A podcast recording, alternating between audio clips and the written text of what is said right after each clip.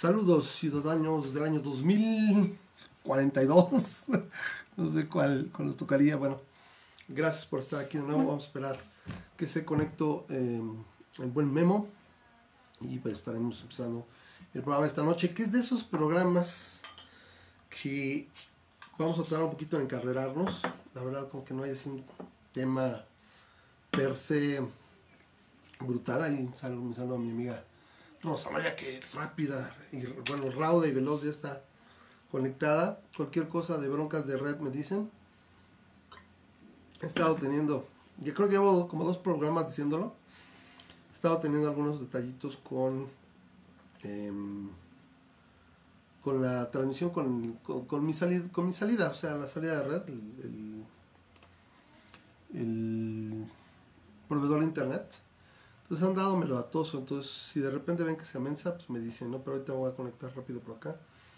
Entonces aquí le vamos a dar otra vez y si aparece, ¿no? Pues vamos a cerrar aquí. ahí estamos ya, listos. Bueno, están ya conectados y listos para compartir este programa que como siempre para mí, bueno, es un placer. Sí, siempre ando aquí. Me acomodo el cabello, pues un relajo. Entonces ahorita nada más que que me diga que ya está. Así, agarrarlo un poquito más de lado. Que no se vea bueno.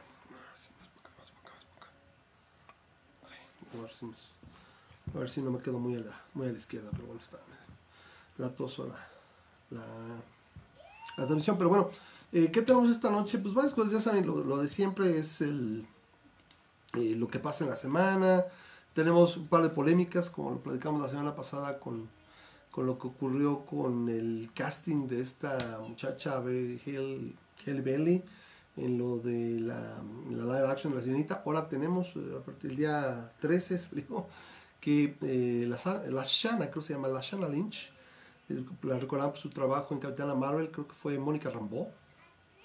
Y bueno, creo que va a ser la nueva 007, seguramente tenemos algo de polémica relacionado con eso no puede faltar. Y, bueno, pues todo lo de la 4T, eso no nos deja, cada semana nos, muestra algo nuevo. Pero bueno, creo que va a ser interesante también eh, ver qué trae Memo. Creo que me decía que tenía hace ratito que estábamos hablando, tenía un par de detalles. También yo quiero hablar un poquito del Wage Gap, porque se volvió un poquito viral esta situación con el equipo de eh, fútbol, eh, el equipo de balompié femenino de eh, los Estados Unidos, Morgan Rapino, que está por ahí muy, muy activa. Eh, un poquito hablar de que hoy, hoy, el día de hoy, hace 50 años, inició, el viaje de el Apolo 11 para conquistar la Luna. También quiero platicar un poquito de eso. Él representó, porque por ahí me tocó, ya me tocó el, el post Chairo de la semana, así donde una, una prima política pone así de, ¿y sabías que hay teorías que dicen que que nada ocurrió y que todo fue un choro, ¿no? Bueno, pues comentamos algo y pues ya los desvaríos, repito, de la 4T, ¿no? Por ahí está José Antonio López que me dice saludos, terrícolas. Dice José Antonio López Vargas que me dice saludos, es un placer. Gracias José Antonio, este, pues ya sabes, aquí estamos. Eh, por favor, eh, me gustaría mucho conocer más acerca de la gente. Últimamente viene gente nueva, nos ve gente en vivo y la verdad es para nosotros mucho, muy bonito que poco a poco más gente venga y, quiera ver el programa y platique con nosotros, esté al tanto. Entonces, por favor, si tienen algún comentario, etcétera. Aquí opinamos de todo, nos vale gorro. Obviamente no somos todos los, yo en particular, eh, luego la cago muy feo, pero siempre me verás diciendo, oye, la regué, oye, la cajé, y, y trataremos de aprender todos aquí. esto es lo que a mí me gusta mucho del programa también conocido en el bajo mundo, que es masa crítica, pero conocido en el bajo mundo como el club de Toby de los ateofachos, somos ateos, pero dicen que somos fachos, porque estamos tantito a la izquierda de la mayoría de, los, eh, de las eh, personas de la izquierda un poquito más radical, ¿no? ahí está Víctor Sánchez, que también me dice buenas noches, y el, el buen Eric Carman, que nunca, nunca sobra, que dice un placer como siempre escucharlos. Bueno, a ver si ya puedo agregar a Memo, creo que sí. Espero que ya esté listo con micrófono y todo ya porque si no se me seca la garganta. Ahora sí traigo, así no puedo sacar el tarro. Ay, mira, como ahora yo soy menso, sabía que me faltaba algo. Todo el setup. Mi amor, ¿me escuchas? Te escucho perfectamente, ¿me escuchas tú, mí? Sí, de hecho, eh, que me diga la gente cómo funciona, porque este, no conecté ahora precisamente el micrófono, me estaba en la baba.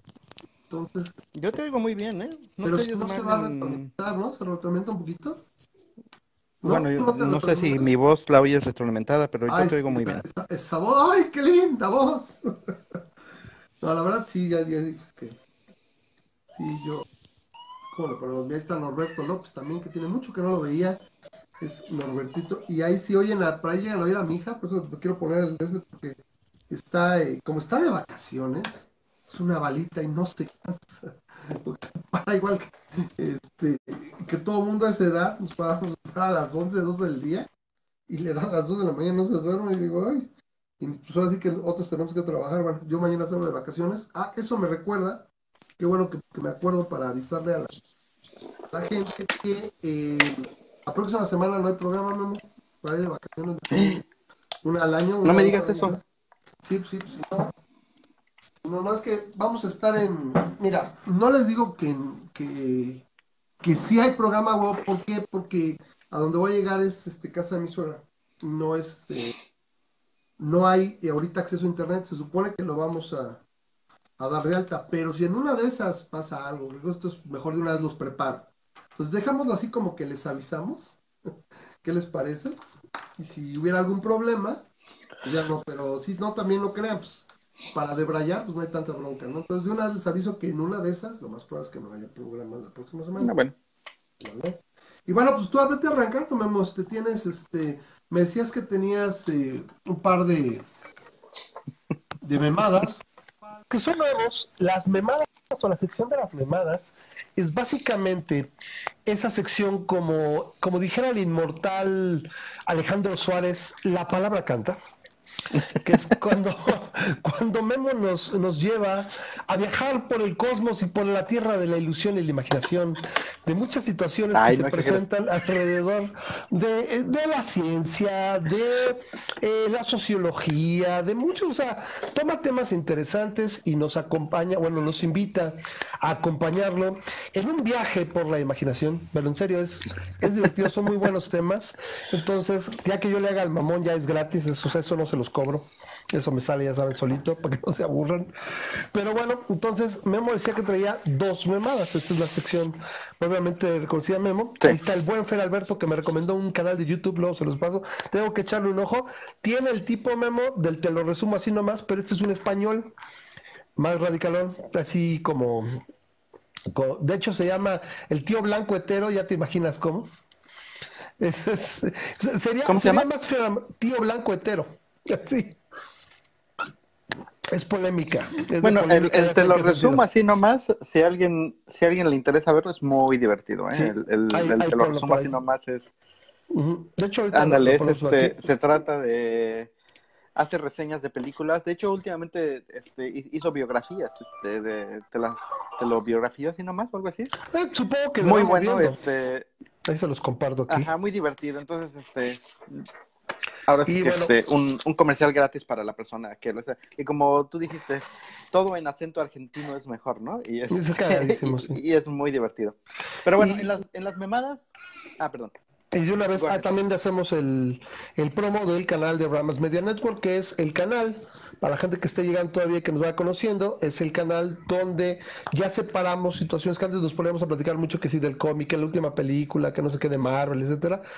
Eh, lo separamos y ahora hacemos quedadas por allá hacemos transmisiones, hacemos videos, para, para así que separar un poquito de lo que es masa crítica, que son temas un poquito más de polémica y demás. Allá es literalmente, pues, tema geek, eh, temas eh, de pop, cultura pop y demás que tenemos, ¿no? De juegos, etcétera, que ahorita no ha salido ninguno de juego.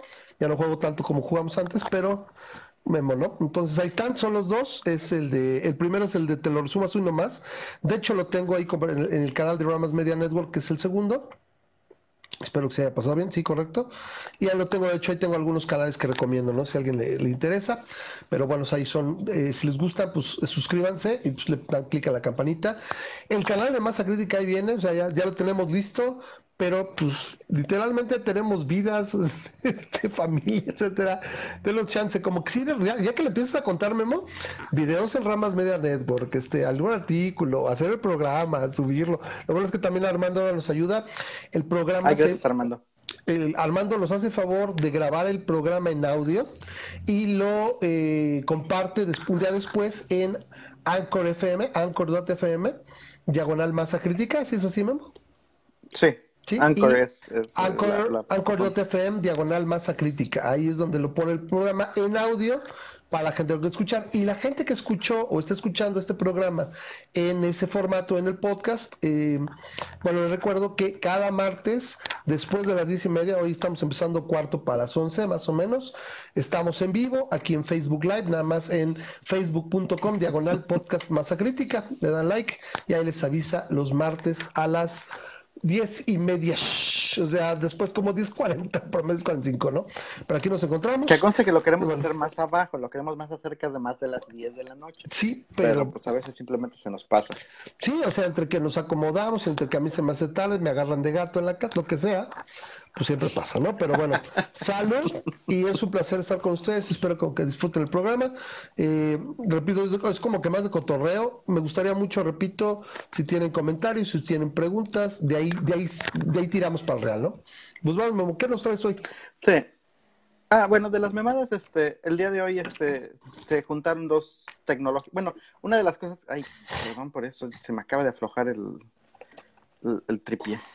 Este, una de las cosas que este, que a veces contamos, que a veces contamos de las, este, de las mamadas es, este, pues, cosas científicas, ¿no? A mí me gusta mucho lo que tiene que ver, ya sea con ciencia o a veces con tecnología. Más bien diría eso, cosas tecnológicas, ¿no? Y este, y el día de hoy me tocaron, me tocó ver dos, este, noticias, este, de cosas que la tecnología nos ha ayudado, digamos, a, hacer un poco este, bien, un poquito más adelante, ¿no? Y este, em, en el caso, voy, a empezar con una de que este, en el caso de unas, unas niños que este, que nacieron en este, me parece que fue en, la India, que nacieron con ah, unas mellizas, que nacieron conectadas con el cerebro, por el, por el cráneo. Unidas por el este, cráneo. unidas por el cráneo. Normalmente este es algo que es, es, una operación extremadamente difícil y pues muchas veces no ¿Qué compartían? O sea, compartían pedazos de o sea, cerebro, etcétera. No, no compartían cerebro, nada más el, O sea, estaban como encapsuladas. O sea, encapsulado el cerebro nada más la parte de que la red eh, craneal, eh, o sea, lo que es la, la, red vascular, o qué. Ah, mira, ok, perfecto, tú que puedes hacerlo rápido. El, ah, ah, problema es que cuando tienes una, una conexión así, mm. eh, aunque esté el cerebro no esté compartido, puedes ver que este que el problema es que pueden estar este pues muy mezclados entre sí no y es déjate déjate no nada más el puro cerebro es los la red vascular ese es el problema sí es lo que te decía. La red vascular es el pedísimo el, hueso y la materia gris como quiera. A los que hayan visto alguna cómo se llaman estos memo eh, una por ejemplo una un, cómo quitan un hematoma subdural donde abren abren la dura madre levantan la hacen una una trepano, trepanotomía, creo que se llama, levantas y puedes ver pues que puedes incluso manipulan mucho la, la masa encefálica, o sea, es bastante resiliente, no sé si, pero la bronca siempre es la irrigación sanguínea. La red de vasos es eh, bien complicada. Sí, y cortas donde no y ya se moló el asunto, ¿no? Porque se te empieza a hacer un, derrame cerebral y algo así, y está súper cañón. Entonces, haz de cuenta que lo que hicieron estas, estas personas, y esto es un, en, un periodo de cuatro ¿Estados Unidos? ¿Estados Unidos? Ah, no, creo que lo hicieron en un, en un hospital inglés. No te podría decir exactamente dónde, este, si quieres investigar el lugar se llama Great, Orm, Great, Great, Great, Ormond Street. Great Ormond Street Hospital for Children. Me parece que es inglés. ¿Qué edad tenían las, las eh, muchachitas? Eh, ya tenían dos años cuando les hicieron la operación. Y entonces, este, imagínate, o sea, no podían caminar. O sea, eh, tenían de alguna manera, estaban postradas en cama. Este, pues, Y pues bueno, deja, deja arranco y quito esto porque me choca que se ponga esto. Ándale. Qué nada. ¿Qué hace? Pues no se arranca, ahí está. Entonces, lo que hicieron estas personas, o bueno, los doctores, es que tuvieron que hacer una operación en el cual primero tienes que dividir todos los vasos este, sanguíneos y poner los de la izquierda en la izquierda y los de la derecha en la derecha, ¿no? Claro. Dividieron con una placa y así ya tienes este, una división de dos este, niños, pero aunque están unidos, pero, ya la placa cómo la colocaron o qué? Este, pues por cirugía. Este, pero este es, este es el, este es el punto y, no, lo, más, lo malo es que no viene aquí ilustrado exactamente qué es lo que pasa, pero este, aquí fue donde yo me, di cuenta. Uh, utilizaron realidad virtual para eh, crear un escenario donde, o sea, donde se ponían los doctores, se ponían un casco y empezaban a, operar eh, directamente y e imprimieron en 3D, imprimieron un modelo eh, idéntico a los cráneos de las niñas. Entonces lo que hicieron los doctores es eh, practicaron la operación varias veces, unas 5, 10, 20, las veces que sean necesarios, básicamente se ponían los, los casos y ponían a, practicar exactamente qué era lo que tenían que hacer, de modo que simulador. la operación como simulador. ya la habían hecho unas 20 veces la, la operación, ¿no? Porque era, ahora sí que tienes una, tienes una oportunidad, ¿no? Este, el tiempo total de operación entre las cuatro operaciones que se hicieron a los niños fueron de 55 horas. Madre. Entonces, este, es, es, es una, una cosa pues espantosa, pero el, el, punto es que este se considera un gran éxito porque es uno de los, este, mira, ah, les imprimieron también en 3D con huesos, este, la, los, los cerebros de las niñas, los, los cráneos. Bueno, los cráneos, ¿no? Para les estuvieron metiendo bolitas de este, eh, que expandían la piel. Eh, de modo que se les fue para que alcanzara el, el, flap, para hacer un flap, correcto. Sí.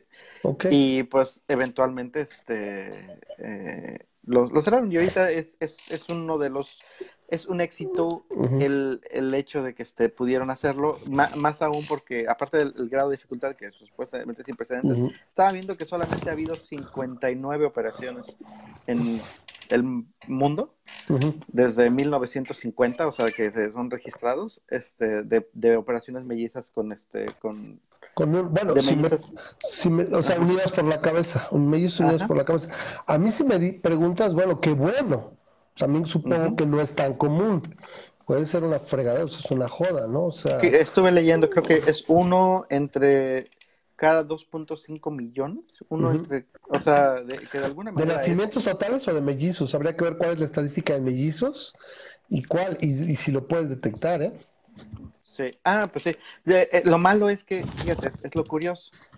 En este caso es la gente de la India y en el ultrasonido que le hicieron nunca detectaron un mellizo, detectaron una, una persona que se dieron cuenta de que eran este, mellizos hasta que nacieron. No manches. Entonces, sí. Eh, yo corro ese ginecólogo, o sea, no friegues, o sea, o sea, yo ya he visto, ah, me tocó con mi esposa, con mi hija, el, ultrasonido, seguramente todos los que tenemos hijos, y si se nota.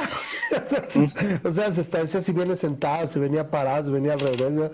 O sea, imagínate, oiga, pero pues, como que está medio cabezón. no sé. Se, me hace, se me hace muy grueso. Pues sí.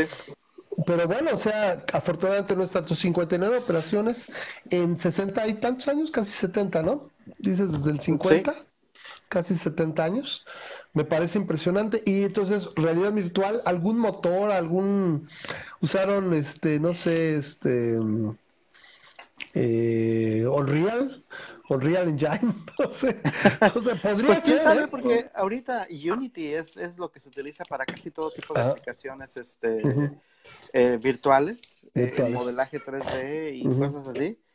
Y este Mira, estas son las, las niñas ya después de este... Ah, no, todas están unidas. Aquí están unidas y fíjate cómo... Ahí van. No, normales, supongo, ¿eh? Si fuera de ese problema, se ven muy, muy vivarachos, muy normales. Ahí atrás está el... el la, radio, la, radiografía. Bueno, sería, no, más bien se, me, se me figura un MRI. Una, una imagen, imagen eh, bueno, se me fue otra vez, digo. Pues MRI, todos saben que es un MRI, ¿no? Y si no, ahorita es. Eh, Imagine. Bueno, sí, eh, MRI. Uh, Sí, resonancia magnética, imagen de resonancia magnética, sí. Sí, magnetic resonance imaging, que sí es. Entonces. Que sí. ¿Ya te han hecho una, ¿Nunca te ha tocado? Ah, fíjate que no estoy seguro. ¿No te han hecho MRI? Eh, cuando me.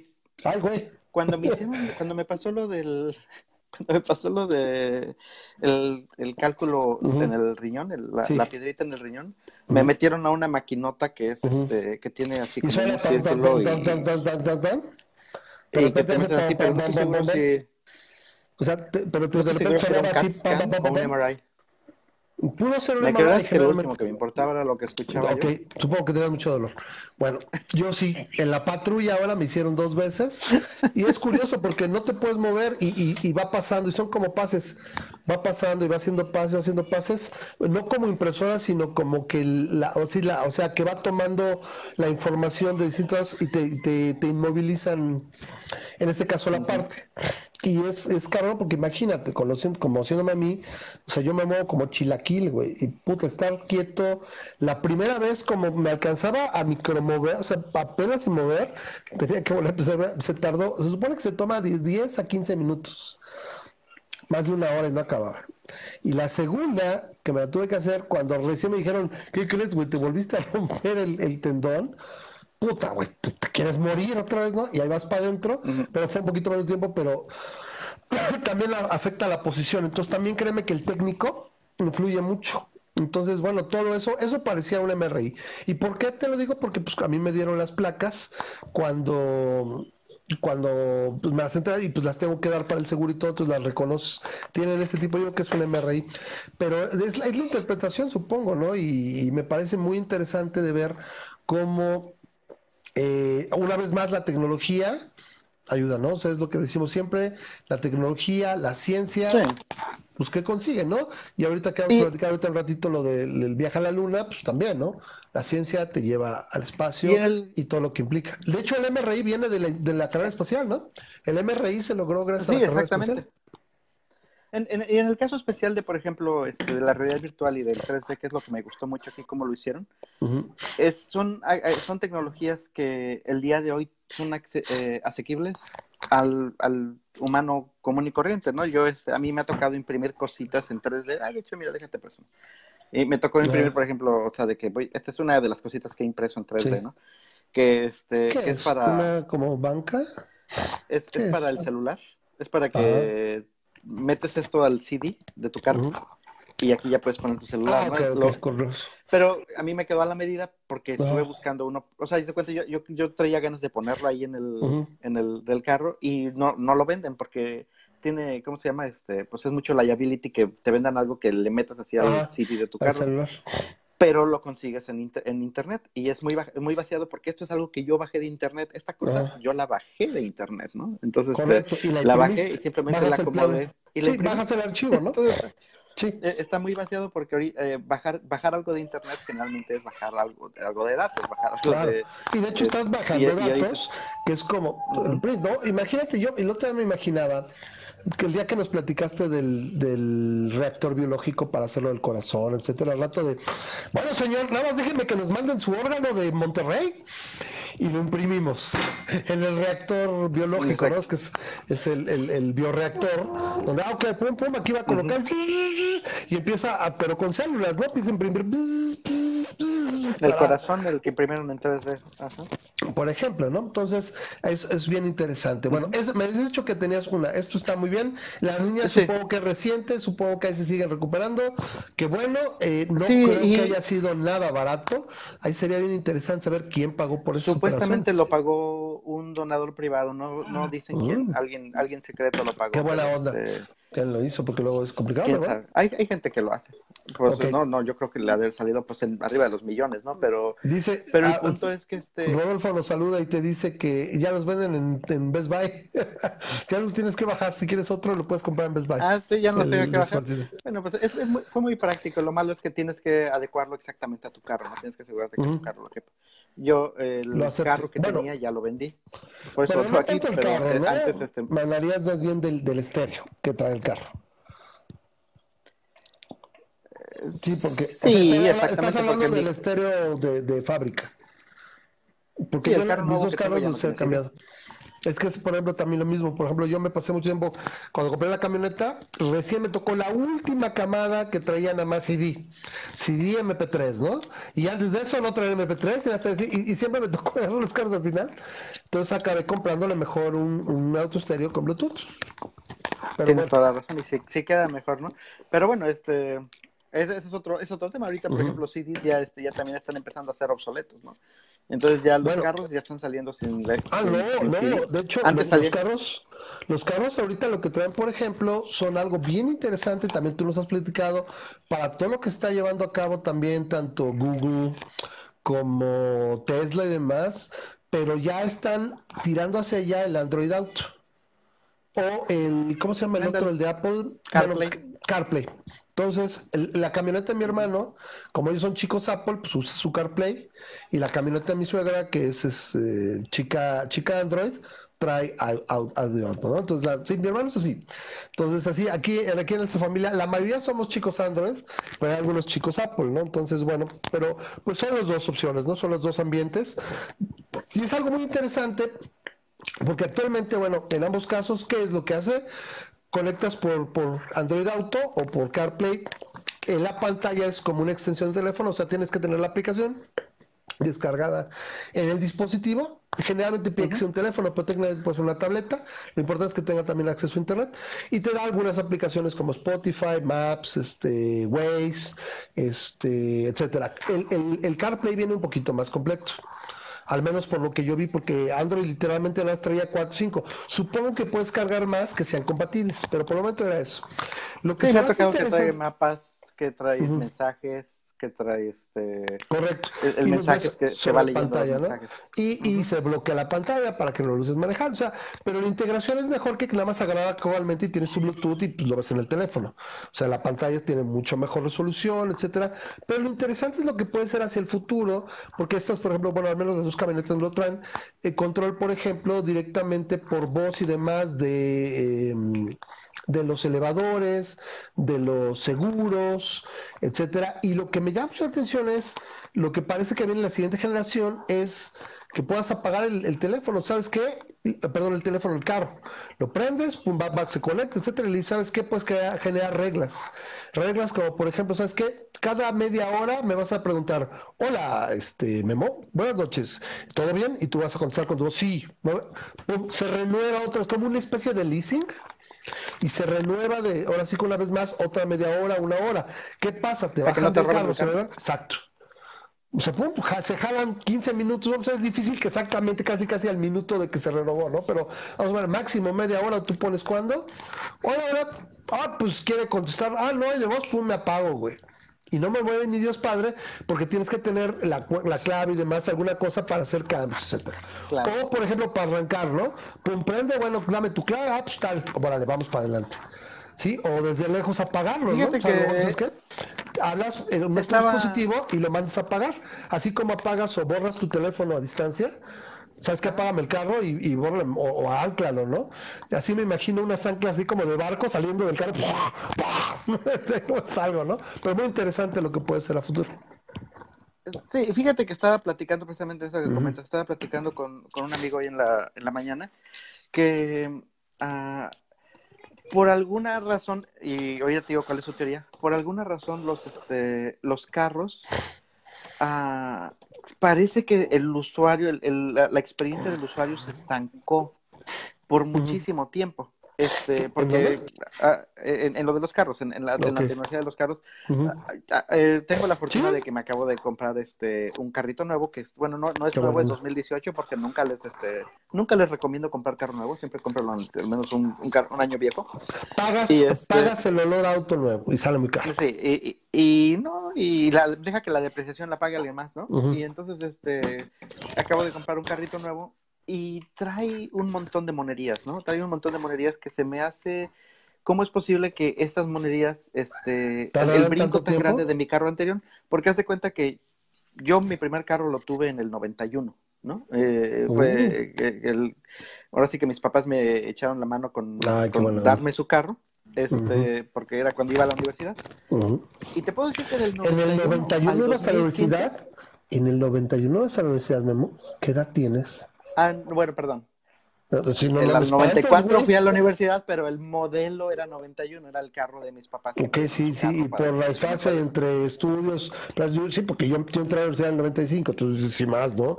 Si no, 91. En el 94 entré, pero bueno, pero el asunto es que ese, ese, ese carro era un modelo 91.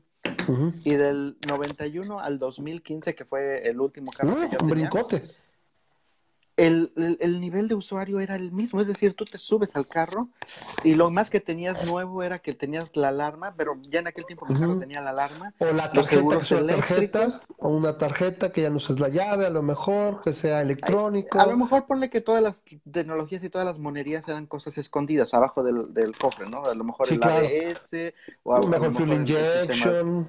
Pero incluso ni eso era tanto, porque yo me acuerdo que aquel carro me daba 14 kilómetros por litro. Y ponle que ahorita los carros te dan 17, 18 kilómetros por litro. Entonces, este, no era tanto. Y, el, nivel de usuario no era fuerte, no, era tan, tan, fuerte el cambio de un año a otro. Y en el carrito este nuevo que, este, que acabo de conseguir, este, hazte cuenta que tiene tiene el sistema, o sea, ya tiene el sistema de que, por ejemplo, que vas, vas manejando y si te, este, si te empiezas a salir del carril, este, el, el, volante se te acomoda, se te acomoda, detecta que te estás saliendo, se te acomoda y te vuelve a regresar al carril, ¿no? Este, o sea, te empieza a dormir, eso está bueno. Sí, está, está muy bueno. Lo he, lo he, probado nada más por probarlo. Este, me, me, quedé dormido ayer y, y aquí estoy. Tiene su cruz control para dormir y, y, también lo he probado, yo digo, no debería estar jugando con eso, pero tiene su cross control en el cual si lo pones y dices, órale, voy a 65 millas por hora. Y, y adelante se pone el semáforo en rojo y están carros parados, el carro detecta desde mucho antes que ya hay carros parados y se va deteniendo solito y lo he dejado así que solito y se, se, pone atrás del carro. ¿Y, cuando arrancan los carros, sensores al frente, a los lados o qué? trae como nueve sensores a, eh, todo alrededor y trae este pues está bien, ¿eh? Trae una cámara. no conocía. Sí, trae la cámara. Eh, ahorita, por sí, lo que es estándar son las cámaras traseras. Es, es, es, está, es ah, trae, trae, la cámara de atrás. Pero te vas echando para atrás. Y si te vas echando para atrás y viene un carro de, de, de que no tú no puedes ver, te pide que viene un carro por, por afuera, ¿no? Y ese tipo de cositas que, que digo, ¿cómo es posible que porque no creas que me compré un carro de super lujo, ¿no? Nada más este es, es un carro de 2018, ponle de acá de Estados Unidos, pero este, es, es un compacto, no es un super compacto, es un carro, un carro Es, es, una es una crossover. Pero es de la Mazda. Por cierto, ¿eh? qué bonito carro, me, comercial de la ah, Mazda. Yo, yo este soy, yo soy, ah, bueno, aquí en mi familia es de japoneses y alemanes, carros japoneses y alemanes, les gusta mucho. Yo, nunca, yo ni había oído hablar de, de, estos modelos hasta que los hicimos en el test drive y está bien padre, pero bueno, a fin de cuentas, y platicando con mi amigo este me dice, pues, ajá, me dice, su teoría es que Elon Musk está básicamente, esto es, esto es una repercusión directa de lo que vino a hacer Elon Musk a la, a la, industria automotriz. automotriz. ¿Por qué? Porque toda esta tecnología ya lleva años, dice, dice, yo le estaba platicando de todas esas cosas que te dije. Memo, es que esa cosa que me dijiste ya lo tienen los Audis desde hace 10 años. Esa cosa que me dijiste, por ejemplo, tiene, tiene adentro, adelante una pantallita que se me hace así súper galáctico porque vas manejando y el, el velocímetro no lo ves en el tablero, sino lo ves en la ventana. Está, Eso es muy bueno. Eso es algo que yo también he esperado mucho. Como reflejado. Sí, sí, sí. Para que no quites la vista. De hecho, yo siento que esta, la, pantalla que traen ahora los carros, yo digo que no tendría mucho que la pudieras proyectar sobre el, o sea, le dieras a lo mejor el, el brillo o el tono para que la veas sobre el, sobre el parabrisas, para que no tengas que quitar el, lo que hace. el, Te refleja sobre la, el, vista. el parabrisas. Y, y, viene aquí. Y dice, dice, esa tecnología dice, la tiene mi carro porque él tiene un, camaro bien bonito. Y este, y dice, la tiene mi carro también, ya la trae, dice, pero no, no es como que, pum, que te pongan todo, porque como que los, las, los, los tecnologías, este, las han ido liberando a cuentagotas. Dice, eh, se me hace que es un poquito así parecido a, este, a que Intel tiene desde hace muchísimo tiempo la tecnología de hacer el chip de un nanómetro, ¿no? Dice, pero, pero ahorita está vendiendo a los de 15 y la próximo año te va a vender los de 14 y luego te va a vender los de 7. puede ser porque pues, es, una práctica, ¿no? Si la, si la tecnología es tuya, tú dices cuándo venderla. A lo mejor es una, es una práctica que tiene sentido. Eh, yo lo que pensaba, bueno, para, para pasar a otra cosa, no sé si esto es parte de la memada. ¿Esto ya es parte de la segunda memada o no? Hoy estamos No, nos desvariamos. Ay, nos desvariamos muy feo. Bueno, entonces, a ver, cerremos esto entonces. Eso es lo interesante que viene de, la tecnología de autos, que después se va a extender a la parte de autos autónomos y demás. Pero es muy chido ver ese brinco, como dice Memo, que por ejemplo yo tengo mi camioneta es de 2011. Y de brinco a la emisora dices, no manches, o sea, con la pantalla, con el Android Auto, con todo lo que hace, y lo que puede ser a la larga, porque ya todo está conectado, o sea, los seguros eléctricos, los, los elevados, todo ya está ahí. O sea, ya todo está en, posibilidad de que lo controles desde la pantalla, este, con un par de actualizaciones, no hay tanto problema, simplemente actualización de firmware, y ¿sabes qué? Ya puedes darle comandos a la, por voz, ya puedes apagarla, eh, o apagar la distancia, ¿no? ¿Sabes qué? Me nos van, nos quitan los celulares y todo. Me comunico con papá, oye, ¿sabes qué? Ahí está, mándale, este, dile a mi hermano algo, le doy la clave, pum, se mete a mi al, al CarPlay o algo, ¿sabes qué? Apágala o ve dónde va, ¿no? O sea, pues, cosas así, ¿no? Y lo que, lo que decía mi amigo dice es que es, Elon Musk, dice, este, esto fue lo que vino a hacer porque, que por eso están enojados con él en la industria automotriz, porque él simplemente dijo, es estándar, todo eso viene estándar en, sus, en sus Los carros. Y entonces, básicamente está diciendo, o sea, Éntrale al, a la tecnología, éntrale al entonces, pues no es que te encabrones, porque tienes que competir, porque si no, sí. ¿sabes? Y no me gusta. Y yo siempre hago, ya para cerrar estaciones, vamos a la otra memada, porque si no salgamos mucho, la parte de Internet Explorer 6. Internet Explorer 1, 2 es rápido, y de repente llegó el 6, y como había, ganado las, las browser wars, y puta, güey, fueron como que 8 años, y estamos, estoy hablando de como de 2000 2004, 2003, porque venía con XP, creo ya el 5 o el 6, y gana las, las, los Browser Wars y, estabas todavía, pues, todavía hace unos, ¿qué será? Unos 4 años, 5, en 2014, todavía estaba usando Explorer 6, aunque ya había alguno. ¿Por qué? Porque no, pues al ser, pues me estanco, no tengo necesidad de innovar. Hasta que voy a hecho, Firefox el 8, y Chrome. El Explorer 8 y el Explorer 9 eh, no me da ninguna ninguna, como usuario no me da nada nuevo. A lo mejor tiene como... Es un navegador con favoritos, güey.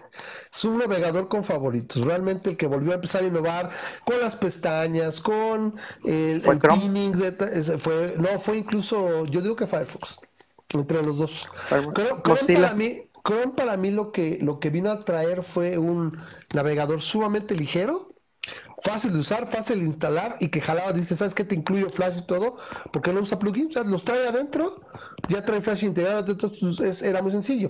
Y como era parte de Google, pues muy buena reputación y rápido y se volvió pues lo que es, ¿no? Yo básicamente me muevo entre esos dos y solamente, como casi todo el mundo que nos está viendo seguramente es en tu compañía, en tu trabajo, tienes que usar Explorer para alguna cosa. Porque Yo utilizo para eso la, la manera Internet Explorer, la, función principal de Internet Explorer es bajar Mozilla. o en este caso Chrome, ¿no? Lo que sea. Exacto. Bueno, a ver, ¿qué es lo Ahí te va rápido. Entonces, la segunda llamada, esta, esta es cortísima, si tú quieres, ¿no? Porque lamentablemente no encontré videos que lo, lo reflejen fuertemente, pero la tecnología también está avanzando en el mundo de los deportes. Y es lo que te digo, a fin de cuentas todo es el, consumidor. Esto te decía de la realidad virtual y del lado de 3D, me gusta muchísimo porque son tecnologías que a mí me ha tocado utilizar. Y que, tú ves, ay, pues los doctores ya se están poniendo los, los, los este, las pilas en utilizar este tipo de cosas, ¿no? Las operaciones a distancia con robots también ya se hacen. Ah, el, sí, o incluso no a distancia con robots, simplemente que, que, estás, que tú no te, estás tú ahí no mismo. Entras tú, no entras tú, el que entres Pero tú no quieres entrar, así que, que entre el mecanismo y que se ponen acá sus lentes y se ponen acá. Eso es padrísimo y como es, tecnología que ya existe, pues utilízala.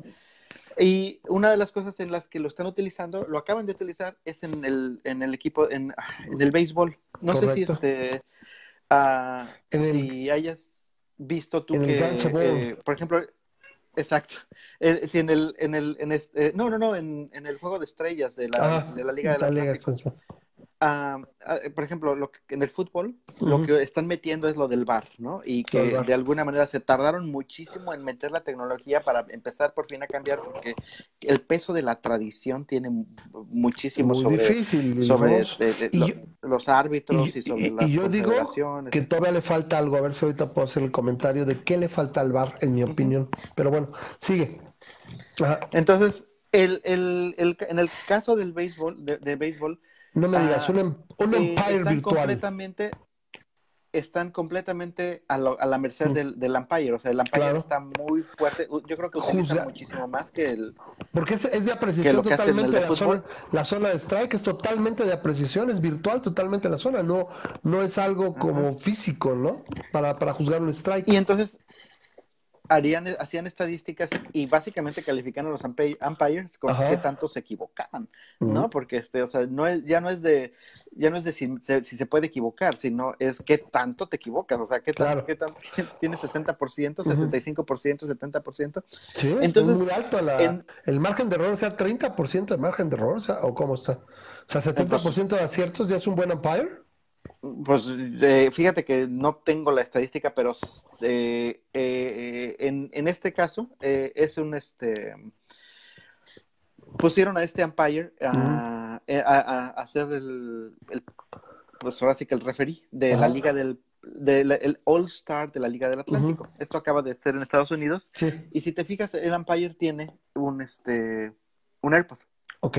Entonces, lo que básicamente hicieron es que atrás de él le pusieron una, unos sensores y unas camaritas y le dijeron, tú no vas a hacer las, las, este, las llamadas. Eh, en caso de que realmente ves que se equivoque fuertemente la computadora, pues sí, este, muy raro. Tú haces override, ¿no? O en el caso de que, por ejemplo, que lo que pasó es que se les cayó en el cuarto inning.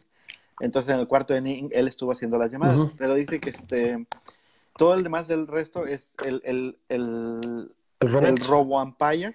Te va a decir, por, por, el AirPod, te va a decir este strike, bola. Y, y dice el Empire que en la mayoría de las veces este, estaba de acuerdo, pero incluso en, aquellas veces en las que no estaba de acuerdo decidió hacer lo que el robot le, decía. Y hubo un par de llamadas eh, de, de, calls, un par de, decisiones en las que el, el umpire decía, híjole, esta para alcanzó a cruzar. Pero ah, puedo ver cómo es que a lo mejor fue, o puedo ver cómo a lo mejor fue strike. Se cruzó el me voy a ir con lo que dice el robot. Ajá. Ah, creo, que, creo, que, ajá, creo que la rozó o algo así y de todas maneras él, él, él, lo hubiera considerado ball, eh, ball y, pero dice el, el, la rozó, el robot lo llamó como strike. Lo strike porque sí, no estoy seguro exactamente, ¿no? El, Tiene muchas excepciones el, el béisbol. Pero lo importante es eso, también lo que está, está ocurriendo en otros trabajos, por ejemplo, también eh, yo leí hace poco que también por, por estadística y demás, conocimiento de las leyes, los robo, los robo abogados. Los abogados, tienen un margen de, porque pues ahí sí tienen al, al momento todas las leyes y todo, y ¿sabes qué? Y hacían un mejor trabajo, tenían un índice de convicciones mayor y todo eso estaba muy grueso, ¿no? Que a lo mejor es un trabajo que no te imaginarías que fuera automatizable y resulta que puede ser que sí. sí, porque aparte las leyes están muy muy definidas. Este, puede haber leyes que son subjetivas, pero en general ya hay precedentes que, que los mismos robots pueden si hay una interpretación, datos, ¿no? Si hay una interpretación, pero que es como la presente, supongo. Entonces, ahora sí que no estoy muy familiarizado, pero sí me llamó la atención. De lo que quería decir del bar, aunque sale un poquito la parte de la tecnología, bueno, sí, ¿por qué tanta, tanta real usar la tecnología tantos años? Bueno, así como dices, la tradición, no sé qué. Aparte, supongo que también se prestaba a ciertas situaciones, ¿no? Actualmente, si se fija la gente que le gusta el fútbol, el VAR tampoco así acaba de ser una panacea.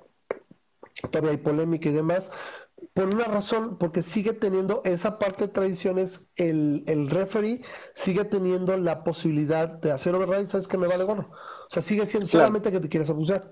Yo siento, y aunque algunos puristas me dirán, ay, no mames, anatema, yo siento que podría ser como en el fútbol americano. ¿Y qué es? Que tuvieras un pañuelo rojo. Y mientras tengas cambios, tú puedes arrojarlo. Entonces, que tu pañuelo rojo obligara, dice, ¿sabes qué? Se retira la autoridad del referee del campo y sube al bar. Y en lo que decide el bar es lo que yo tengo que acatar. Si el bar dice que estoy o sea, en lo correcto, incorrecto, so que recojo mi pañuelo y ya. Pero si me equivoco, pierdo un cambio. O sea, tiene que ser para que no estén abusando. ¿Sí? O sea, tengo que, ¿sabes qué? Es un penal y pues, oye, me faltan 30 minutos o 20 minutos y puedo, la voy y chin el penal y me puede cambiar todo, ¿sabes qué?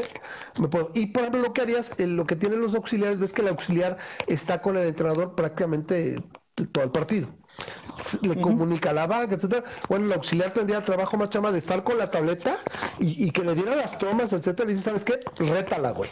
Que es lo mismo que hacer el americano. A ver, excelencia, ¿cómo ves, güey? ¿Sí? ¿Sí? ahorita es un poco feo que el hecho de que si tratas de pedir el bar, que te amonesten, ¿no? Porque este, ni siquiera tienes el derecho de, poder pedir el bar. Entonces, depende mucho, y lo vimos en Brasil, ahora en la Copa América, fue muy, muy polémico porque no lo quieren ocupar.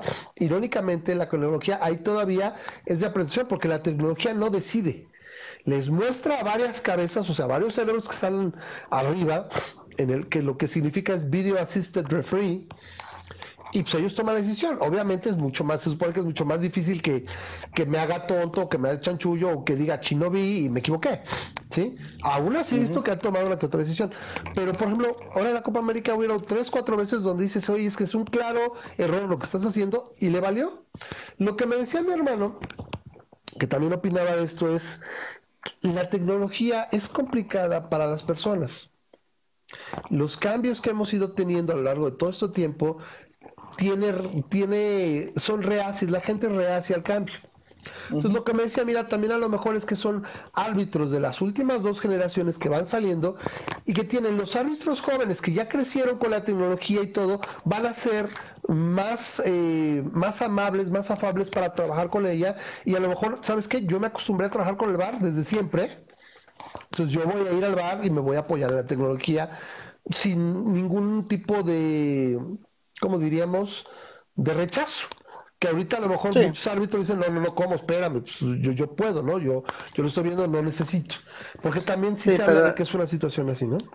No, lo malo es que ya si ya tienes la tecnología es cada vez más difícil justificar el estar atorado en una, eh, eh, o sea, casi casi estás diciendo es que los errores arbitrales son parte del juego, ¿no? Y, y, técnicamente no debería de ser así, ¿no? Estás, no, no, no. Este, si, si ya tengo la tecnología para evitar a los árbitros que se equivoquen, pues las utilizo y, y es, es, es, como tú dices, es, es, es, es padre eso que los, las nuevas generaciones están saliendo un poco mal, un poco como lo que te decía de Elon Musk, que este, dice, alguien me comentó ahí en, en, las, en este que Elon Musk está preocupado por, por eh, hacer algo que impriman cerebro este, y que, impriman redes neuronales. Este, no sé, no estoy seguro, no alcanzo a leer bien aquí en los comentarios, pero ahí bueno. si lo quieres leer. Bueno, pero... aquí, nos recomienda Eric también el Brave Browser. Yo lo he visto, he anunciado ahí, me lo ha anunciado el Brave Browser, que mejor que Brave mejor que Brave Browser, no sé qué tal. Realmente te digo, también hay una cosa, me, me paso el, el 85% del tiempo que paso frente a la compu es el, el trabajo. Y ahí, si ahora di, que ahora ya, yo me acuerdo que no podías instalar Firefox o no puedes usar Chrome. O sea, usar las Explorer. Ahora sí, ya, pues vienen unos años para acá y bueno, pues puedes instalarlo y, y, la mayoría casi casi te dicen usa Chrome. Es lo más común, con pequeñas excepciones, repito, si es cosas Afortunadamente las compañías habrá que ver ahora. Sí son más abiertas. pero, pero, pero van siendo abiertas por el mismo mercado, por la misma situación que se dio y donde dice, ¿sabes qué? Pues es que el, el, el, browser más ocupado es Chrome, por mucho. Sabría que ver ahorita cómo están, tiene años que no Y van a abrirlo a Safari, tienen que abrirlo a Safari, ¿eh? este, a pesar de que Safari no sea tan utilizado en, en laptops, la verdad es que el, el iPhone ha hecho que este, el browser más utilizado eh, yo creo que debe ser Safari en, en, aplicaciones, mm. porque pone que si tienes dividido, si tienes dividido a tu mercado mitad y mitad entre iPhones y Androids, y los todos, no todos los que utilizan Android. La cosa es que yo quisiera ver cómo están las, cómo están las estadísticas o los segmentos de mercado. Porque hay una cosa, si iPhone tiene, pero iPhone no tiene, primero no tiene la dominancia de hace dos años, y segundo, yo creo que a nivel mundial, las ventas, si tú combinas a todos los vendedores, a todo el Android, Creo que el mercado va a estar fácilmente un 80-20. Pero, pero todo Android no utiliza el mismo browser y podrías decir que en iPhones generalmente están mm, utilizando. Yo creo, yo creo que a Android básicamente utiliza Chrome en su gran mayoría. Poca gente usa Firefox. Sí, ¿eh? sí la, yo lo he visto. A menos toda la gente que yo conozco ¿eh? no instala otro, ya viene con es igual que el otro del Safari. Le puedes instalar eh, Firefox o Chrome, según yo, a, iPhone. Corrígeme si me equivoco. Al iOS sí hay, sí hay Firefox y, y, y Chrome para, para iPhone, para iOS. No, debe de haber, debe haber. sin embargo, sí queda la mayoría con lo que ya trae. Lo mismo pasa con Android. El Chrome es bastante, bastante bueno. Ya está instalado, ya está. Y la gente lo más usa. Rarísima persona ha visto que tiene instalado el Firefox. Yo lo llegué a tener instalado un rato y tiene mucho que no lo utilizo. Porque el Chrome es suficientemente bueno para lo que se te ofrezca en el teléfono. Pero bueno, esas son las dos la, maroma del día viene aquí este, gracias a, Yayo Butrón por decir que el fútbol, esa parte, con el bar pierde la esencia la marrullería, la trampa, la inventiva y la picardía. Pues eso no me gusta a mí, o sea, yo creo que puede ser perfecto el deporte y entre menos errores se ocupan, no, no es que acá, porque todo eso puede sonar muy bien, ah, me ayudó, pero y cuando no, pues me lleva la trampa y te aseguro que siempre preferiré que sea lo más legal posible. Y nosotros como mexicanos, vaya que tenemos eh, anécdotas, ¿no? Eh, dice, ahora juegan solo princesas, el fútbol ha cambiado radicalmente. Sí, eso sí, yo también, también creo, tú ves el fútbol 50-60 y se daba más duro y ahora como dices, son muy dados a, fingir faltas, a, a, este, a querer engañar. Yo soy de acuerdo y por eso creo que el VAR puede ser muy bueno. Pero bueno, bueno pero, pero no, ya yo está queriendo justificar que no existe el VAR porque, ah, no, le, va crees? le va le va a la América. Entonces no ah. quiere que le... Nosotros somos también americanistas, ya yo, y no. Y, nosotros sí, sé que sí, ¿no? No, no, es, primo, así que nada más le estoy dando lata. Un abrazo, primo. Lo, lo, estás, ¿no? Lo estás, le estás dando lata. Bueno, eh, relacionado con esto, el fútbol se hizo esta semana y la pasada, bueno, ha venido dándose un rato esta polémica con la de la brecha salarial y quería yo llegar a un punto a ver si puedo ir con Memo porque él, tiene un poquito, el punto de vista un poquito hacia un lado y yo un poquito hacia el otro de que Megan Rapinoe se quejaba ahora en, el, en que ganaron el mundial y que dicen es que los pagan menos. Pues yo quería llegar a la conclusión, porque Memo me dice, Memo me decía, es que la, la, la Federación de Fútbol o de Fútbol Asociación de Estados Unidos de Mujeres, bueno, es, la, es una sola, ¿no? Nada más está el equipo de mujeres y el equipo de hombres, el equipo nacional de, de los hombres y el equipo nacional de las mujeres, ¿no? Sí y decías que le representan mucho más ganancias las mujeres a la, a la asociación, perdón, a la federación, que lo que producen los hombres. La pregunta no, es... No mucho, no mucho. Pero bueno, vamos a suponer, ¿no? Podrá ser una, una baja y dices, bueno, estoy generando mejor eh, ingresos a la federación por pues los partidos, supongo, los amistosos, no lo sé, ¿no? O sea, la pregunta es, ¿a qué sueldo o a qué ingreso se refiere Megan Rapino? ¿Se refiere ah. a los premios que le da la federación? ¿Se refiere a los ingresos que obtienen de la federación por licencia? ¿O se refiere a los sueldos de sus clubes? Ah, entonces, ahí es donde tuerce el puerco, la, eh, tuerce no, no, no, no, pero, pero, pero no, no, no, no, el salario de la federación. Ah, ok, pero, pero, tiene que ver, a ver, espérame, entonces ahí es donde yo ya no cuadro muy bien, porque al menos entonces será distinto de cómo es en México.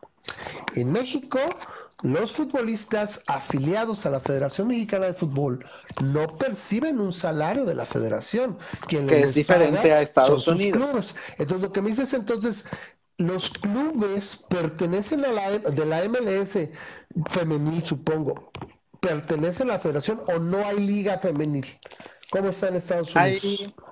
fíjate que no estoy seguro que la, MLS, universidades. Que la MLS esté ligada directamente a la USF. A mí se me hace que entonces no hay liga profesional de, mujeres. Pues sí hay, equipos, sí hay equipos femeniles, pero no sabría decirte. Ahora sí que yo no los veo, no los sigo. Pero este, el, el, punto es que en Estados, en Estados Unidos existe como está, está como más manejado como el equipo nacional, como el Comité Olímpico, en el cual eh, existe un, lo que es la Federación de Fútbol, este, la USSF, eh, United States Soccer Federation, y es una compañía solita. No, pues aquí le estoy y esa ¿eh? compañía, la NWSL, National Women's Soccer League. Ajá. Bueno, eh, la, eh, eh, pero como tú dices, cada club tiene sus contratos individuales con cada una de sus personas. No es lo que están peleando estas personas. Okay. este, Megan Rapinoe lo único que está diciendo es, nosotros somos empleadas de la Federación de Fútbol, Los, las personas que somos del equipo de fútbol nacional de Estados Unidos, lo que es la USWNT, y los hombres es WSMNT, ¿no? El, equipo nacional de fútbol de Estados Unidos varonil y el equipo nacional de Estados Unidos femenil. Son dos equipos que son empleados. Este, hay personas, hay, hay contratos que se hacen este, independientes con cada, con cada jugador, pero en general hay, hay empleados, hay, hay jugadores que son, que son empleados. Y los contratos de estos empleados, de, de, la, de cada uno de, los, de estos equipos, se lo, ese dinero se los paga el USSF. No se los pagan sus clubes, no se los pagan este, nadie más. Es el Y esos, esos dos equipos le traen dinero a la federación. ¿Cómo le traen dinero a la federación? Hay tres eh, eh, rubros. Los amistosos, los premios de los, de los torneos internacionales. No, bueno, hay, hay, hay tres rubros. Uno es la venta de tickets, porque cuando tú vendes tickets, una parte de, la venta de tickets a la va a la federación. Sí, sí, sí, claro. La segunda es la venta de licencias, que son jerseys, que es, este... O sea, memorabilia, merchandising, merchandising de la, simplemente si le venden del equipo nacional. Los derechos de transmisión, o si venden este que los patrocinios, que, son patrocinios hacia el equipo, no patrocinios a los jugadores, eso no se está contando, patrocinios a los equipos. Y el tercero es a los premios de la FIFA. ¿Por qué? Porque cuando tú eres este un, tú mandas un equipo a la FIFA eh, como país, mandas y si ganas el primero, segundo, tercero, Exacto, es el premio de torneos, es el premio de este, torneos internacionales en, en, efectivo. Te, van dando te, te van dando dinero en efectivo para tu equipo, no para los jugadores, para tu equipo. los, este, eh, las, las, estas las chavas que acaban de ganar, eh, les di, el premio fue de 4 millones de dólares. Ese, la FIFA les da 4 millones de dólares al equipo. Entonces, bueno, el equipo femenino, o sea, la federación que se utiliza generalmente en fuerzas básicas, en estadios, o sea, la federación decide que ya deciden ellos cómo utilizarlo. Pero este es el punto. Entonces, tú como federación tienes dos fuentes de ingresos. Sí. El equipo varonil y el equipo femenino. Sí. Desde el 2016, que fue el primer año, el 2016, los ingresos que representa el femenil para la federación es el, 2016 fue 1.9 millones de dólares más, pero eh, luego bajó, pero siempre, pero ha sido ¿eh? consistentemente. Bueno, sí, es poquito. Por, eso digo que no es mucho. Porque creo ¿por qué que. Tanto, ¿Por qué tanta laraca con esta mujer y, y que estaban al final del pues partido? ahí voy, Y cuál pe y todo. Pero, o sea, a fin de cuentas, lo que dicen es: es el, ingreso es de 50 millones de dólares que le entra la, la, a la federación, que no es mucho tampoco. Eh, eh, el equipo femenil mete 1.9 millones más que, los el de los hombres. Los, Ajá, los hombres. Entonces, e, e, el, equipo le está dando dinero a la federación, los dos equipos. Sin embargo, si tú ves los contratos de las personas a las que le está pagando la federación, le está pagando a cada una de las mujeres, en promedio le estaba pagando 20% menos, menos, que a los hombres. De hecho, hicieron una, serie de estadísticas y dijeron si un este, si un, si los juegan puros este friendlies, y eso lo hicieron hace tres años, ¿no? Si juegan puros friendlies, este, los hombres ganaban 70% más que, este, que las mujeres si ganaban los friendlies. Y si todos perdían, aún así los hombres ganaban igual que las mujeres. Bueno, yo lo que pregunto aquí entonces es... son mejores para las hombres. Correcto. Entonces simplemente, bueno, es como cualquier contrato, creo que no se, no se logran o no se mejoran por democracia, porque me apoyen o porque digan, la gente simplemente es ellos, es bueno, ¿sabes qué? Aquí lo que hacen, por ejemplo, no necesariamente por aspectos económicos, aquí generalmente últimamente, por ejemplo, la Copa de Oro, no vino Héctor Herrera, no vino este el Tecate Corona, ¿por qué? Pues güey, voy a jugar a llanos contra pinches equipos que no me representan nada, nada porque a huevo me obliga la la, pues la confederación, pues sabes que bueno es mal pedo, güey, cuando valga la pena a lo mejor voy, pero pues, no voy a ir. Entonces es lo que podría hacer, ¿sabes qué? Pues no juego, güey. Dos, tres, No, pero en, e, en, este caso las... Y no voy, y a ver si no, en ese momento, sabes que tienes en puerta un buen torneo, tienes el Mundial, el Mundial Sub-20 o no sé qué más copas puedan jugar las mujeres, sabes que no voy, güey, nos juntamos cuatro o cinco y, o sea, nos aumentas los premios o nos das más dinero y venimos, ¿no? Entonces ahí ya decirán, ese les tira de floja. ¿Qué pasa si dice la federación, ok, manda un equipo A, entonces ahí es donde dices quién tiene el poder de negociación y es donde ves qué tanto vale o qué es verdaderamente Completamente tu, de acuerdo. tu rango de utilidad marginal. El punto, el punto es este, o sea, y, por eso, si quieres, tú se polarizó, pero esto es lo que yo le decía un poco a, Char, que, que, la gente que está en la derecha tiende a ver a la gente que está moderada como extrema izquierda, como que y la gente que está a la izquierda, y la gente que está un poquito a la izquierda, sí ves los Pero no, o sea, para, mí es algo muy sencillo, es, es algo justo. Es Sí, sí, sí tienes razón, sí, como en cualquier empresa. A mí desde que cualquier la palabra justo en una negociación. Yo sé que no te gusta, pero eh, estoy utilizando la palabra. mejor, mejor, ¿sabes qué? Lo que tendrías que utilizar es conveniente. Es justo que si una persona, una, persona, una, una, em, una persona en una empresa, una persona le está trayendo el mismo dinero a esa empresa que otra en persona le está trayendo el dinero a esa empresa, si dos personas diferentes le están trayendo el mismo nivel de dinero a una empresa, lo justo que tú, como este, te quiere decir que el justo no es argumento, pero simplemente lo estoy diciendo así. Lo justo es que tengan salarios similares. Es, es injusto que tú tengas una persona que te está trayendo 100 mil dólares, pero le pagas nada más 10 mil, a una persona que te está trayendo 100 mil dólares, pero le pagas 40 mil cuando consistentemente estás viendo que están efectuando el, mismo trabajo. Entonces, eso es lo que están peleando ellos. Lo único que están diciendo es, ¿cuál, cuál es tu justificación? dame una justificación para la cual estés pagando menos a mí por traerte más dinero. Ah. Y no existe la justificación. Entonces, lo que hacen las personas es inmediatamente irse a, le estás pagando menos porque es mujer, que puede o no ser cierto, pero bueno. a fin de cuentas, desde mi punto de vista, espérame. A fin de, cuentas, lo, lo, que pasa es, es que los contratos se negociaron mal, o sea, las personas que hicieron la negociación. O en el momento en que se negociaron no tenían ese poder de negociación y ha ido cambiando, no sé Entonces, y es lo único que están haciendo estas chavas, lo único que están haciendo diciendo, sabes que ya intentamos desde el 2016 que estamos ganando más dinero nosotras que los bueno, es que no tienes que intentar, ahora sí voy a meter ya mi cuchara, a ver, aquí ya pusiste el punto, es no intentas, veces sabes que no voy.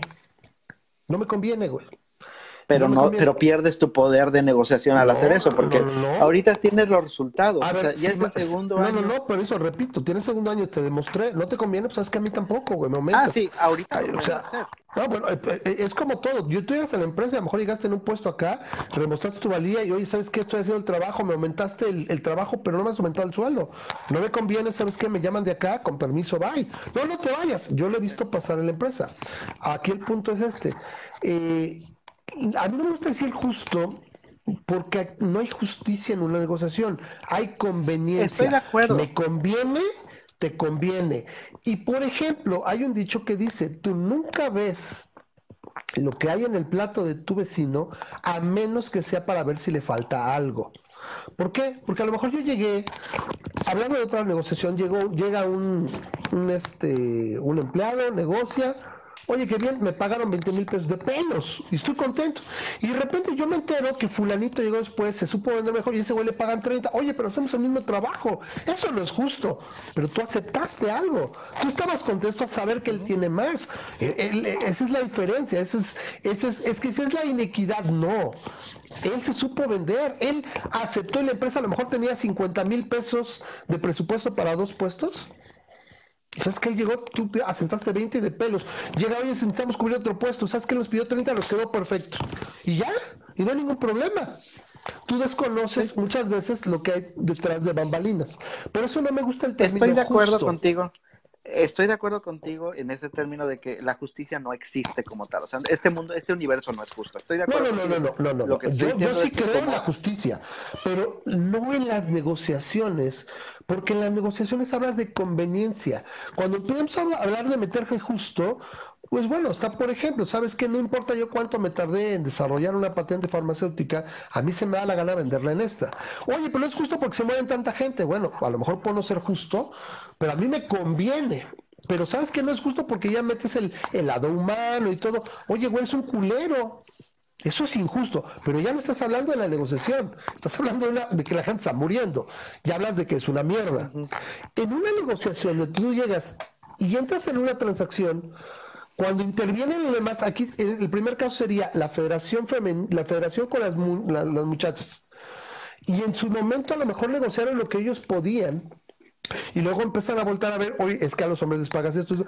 ¿Tú qué sabes de la negociación que tienes? Es que es porque soy mujer. Bueno, si resulta que independientemente que seas mujer, generas el suficiente valor, no vayas. Es que no me conviene. Cuatro o cinco estrellas se juntan y vas a ver ¿qué pasa? Si la federación agarra y dice, pues me vale, Carlos y le va bien y se aguanta, ¿qué quiere decir? Que realmente no eras tan valiosa a pesar de tus logros. Si la federación recula, dice, oye, bueno, es que no quiero dar mal, mal traste, no quiero dar un mal espectáculo. Bueno, vamos a negociar. Ah, quiere decir que entonces sí lo tienes.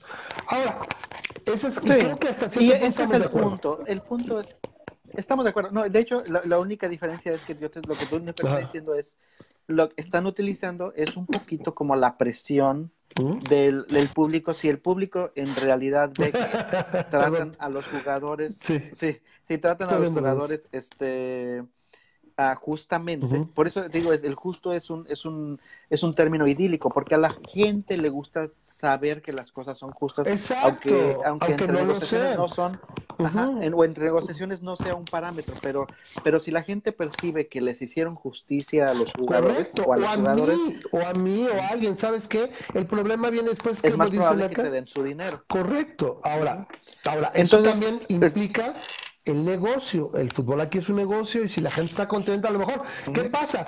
Fulana, Sutana, Mengana y Perengana renuncian al equipo y ahorita no van a ir hasta que renuncien los contratos.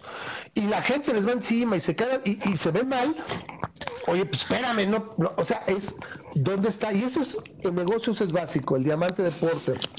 ¿Dónde está el poder de negociación? Si tú tienes un poder de negociación alto, ya sea porque eres una compañía muy importante o un proveedor que tienes el mejor producto, o sea, lo que tú quieras, pues no, no es que sea justo, es lo que estás dispuesto a aceptar. ¿Ok? Ahora, ya ha quedado ese punto que aquí dice este Víctor, dice, y luego llega malo y deja sin jale al que ganaba 20 y, y, el que ganaba 30. Pero les asigna un apoyo de 1.600 bimestrales de despensa. Ese pedo de la 4T ya es otro viaje, ¿sí? O sea, ese pedo ya es, ya no sé si siquiera llamarlo socialismo, porque no necesariamente iría en ese sentido. Si quieres, mete bien el, micrófono, ¿no? Porque se oye ruido afuera, de como te digas. A lo mejor lo sacaste. ¿Sí me escuchas? Memo. Ok, porque se oye ahora ruido, ¿eh? Entonces, lo que hiciste, si quieres volver a meter, sacar el, el micrófono, el plug, porque se oye ruido. Eh, el, punto es, el punto es que no sé si sea socialismo, que sea, o verdadera y simple pendejez. Ahora me escucho. Ah, perfecto. Ahí está bien. Ándale, de huevos. Entonces, ahí no podría saber. Y luego dice, les asigna un apoyo en 1.600 mensuales. Ahí estamos hablando de aspectos clientelares. Eso ya es otra cosa. Si es el clásico, te tengo jodido y te mantengo de mis limosnas, para que luego no puedas pelear contra mí. Eso, es, es, una parte básica del empobrecimiento y luego vas ya a la idea del, del socialismo que nos vamos a meter ahorita. Si voy cerrar esta parte del wage gap con el hecho de por qué los jugadores hombres, y eso se nota en muchas partes del mundo, Rara vez, sí lo llegan a hacer con los premios luego, se pelean tantito, pero no al grado de, es que siento que me están pagando muy poco o me están dando muy poco, porque su principal fuente de ingresos son dos. El sueldo o, lo que cuesta su carta, etcétera, de su club, y muchas veces sus patrocinios. Muchas veces el salario de, un jugador palidece con respecto a, los, patrocinios. Ahora, no, no, nos hagamos tontos, ¿eh? tomamos también los salarios y, yo creo que los últimos 10 años están pero por las nubes. O sea, es verdaderamente, tú eres un jugador de casi cualquier deporte profesional en Estados Unidos o el fútbol a nivel mundial y tienes la vida resuelta prácticamente con un poco de suerte, con uno o dos años de jugar, ¿eh? Sí, En, en, el, en el caso de las chavitas estas de, de, la, federación, sí. Ah, sus salarios son 100 mil dólares. Ese es el, salario negociado, 100 mil dólares al año. Pues Pero hay, hay, hay, personas que, este, hay chavitas que tienen, por ejemplo, Alex Morgan, que es de las que más ganan patrocinios. Este, ella gana más o menos un millón de dólares al año en puros patrocinios pero no es lo que están peleando. Nada más lo único que están peleando es el, salario. Es, pero entonces no debes pelearlo ni decirlo. La verdad, la ropa sucia la en casa. Yo me junto, hablo con la federación, güey. O sea, lo que pasó es que lo que pasó es que intentaron hacer esa negociación y no les subieron lo, suficiente. Entonces no voy. entonces, no voy. ¿Y, a quién le conviene más? Utilizaron como método de presión el que eh, la gente simplemente conozca que como, como a mí me parece persona que te estoy dando, que te estoy generando ingresos a la asociación. Que conozcan y que sepan y que promocionen y que, presionen y no. Porque yo, repito, se volvieron íconos. Correcto. yo te soy franco, yo creo que no es el punto. Lo que tienes que hacer es la ropa sucia la en casa, ok, no, pues nada me obliga a estar aquí, güey. Es como un sueldo, es como un trabajo. No, sí, si estás en un trabajo, nada te obliga a estar ahí. En el caso de las mujeres, este, en este caso en específico, si ellas quieren jugar fútbol para su equipo, para su nación, no, no tienen otra opción. Si ellas quieren bueno, para su nación no pueden no pueden cambiarse, este, sobre todo cuando van empezando, pues, ¿sabes qué? Mejor me naturalizo australiana y juego allá. No, si ya, bueno, tú ¿No? sabes eso, ¿no? Si, si ya jugaste con pero si no has jugado, de tu equipo, pues sí, pero si no has jugado no, estás no estás en la nómina. Ahora regreso a lo mismo, ya jugaste, estás ahí. ¿Cuánto gano de patrocinios? ¿Cuánto gano? ¿Realmente lo necesito? No, pues que sí, ok, pero quiero necesita más, repito. Es igual, por ejemplo, cuando Diego Lainez, cuando empezó a jugar. en el equipo, si no estás en el equipo, no tienes tus patrocinios. ah, si no estás en el equipo, entonces vamos a lo mismo. ¿Quién tiene más necesidad? Pues las mujeres. Mejor me callo, me pongo a chingar, ni modo. Y a ver si pues, cambian, a, ver si cambian las situaciones en el futuro. No, es que no es a ver si cambian. Están utilizando los métodos de presión que tienen a su disposición. Mm. no, deciden no aguantarse. Y a mí se me hace muy bueno. Mira, ese es el punto. Yo he tenido si funciona. a mi cargo, yo he tenido gente a mi cargo, hombres y mujeres. Y eh, yo soy feminista en el sentido de que quiero la igualdad. A mí, yo quiero igualdad, no quiero que las yo soy mujeres Yo soy un meritócrata, no soy un, feminista. no suenas. Eh, eh, yo quiero que las mujeres ganen lo mismo que los hombres por un trabajo igual. ¿sí?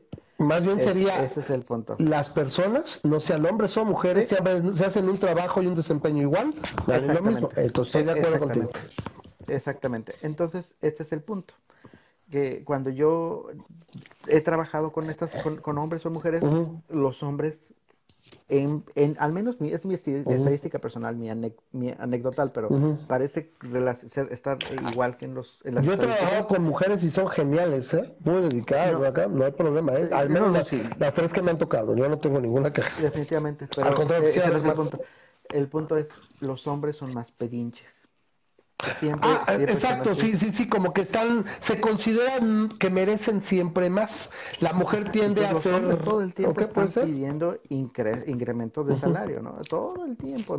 No he tenido un hombre en, en, en, mi equipo que cada año no quiera que le aumente el sueldo mucho más que el, promedio, ¿no? Y digo, como tú dices, cada quien lo tiene, este, lo tienen... Habla como le va la feria pero las mujeres en general, y que te digo, es anecdotalmente, las mujeres no piden. Y me ha tocado que tengo mujeres muy buenas en lo que hacen, muy buenas en el trabajo, y que les tengo que decir, fulanita, Pide, más. O sea, nadie, nadie te va a... O sea, y todo el tiempo les estoy diciendo, pide, porque nadie... Y, y, la, brecha salarial en buena parte se explica por porque las mujeres no están empujando por salarios. por eso por eso estoy de acuerdo con lo que está pasando en eso. Estoy muy de acuerdo, ya ves, eh, soy fan de ellas en ese sentido, porque es de alguna manera romper el estigma ese de que, pues si eres mujer y te están dando esto, y si no, si, si no tienes de otra, pues cállate. No, no, no, eso, eso pues jamás no. Yo simplemente digo es, es como, yo no juzgo, aunque, aunque es un aspecto público, es como si viene una actriz de Televisa, que es una figura pública y todo, y está generando, y sabes que no me pagan lo que yo creo que le deben pagar, porque fulanita, que nada tiene más nalga, pero yo soy mejor actriz y la chingada, ah, pues lo saco a los medios y acá y lo vuelvo público. ¿Sabes qué? A la compañera le va a gustar y muchas veces a lo mejor sabes que por prescindir de ti.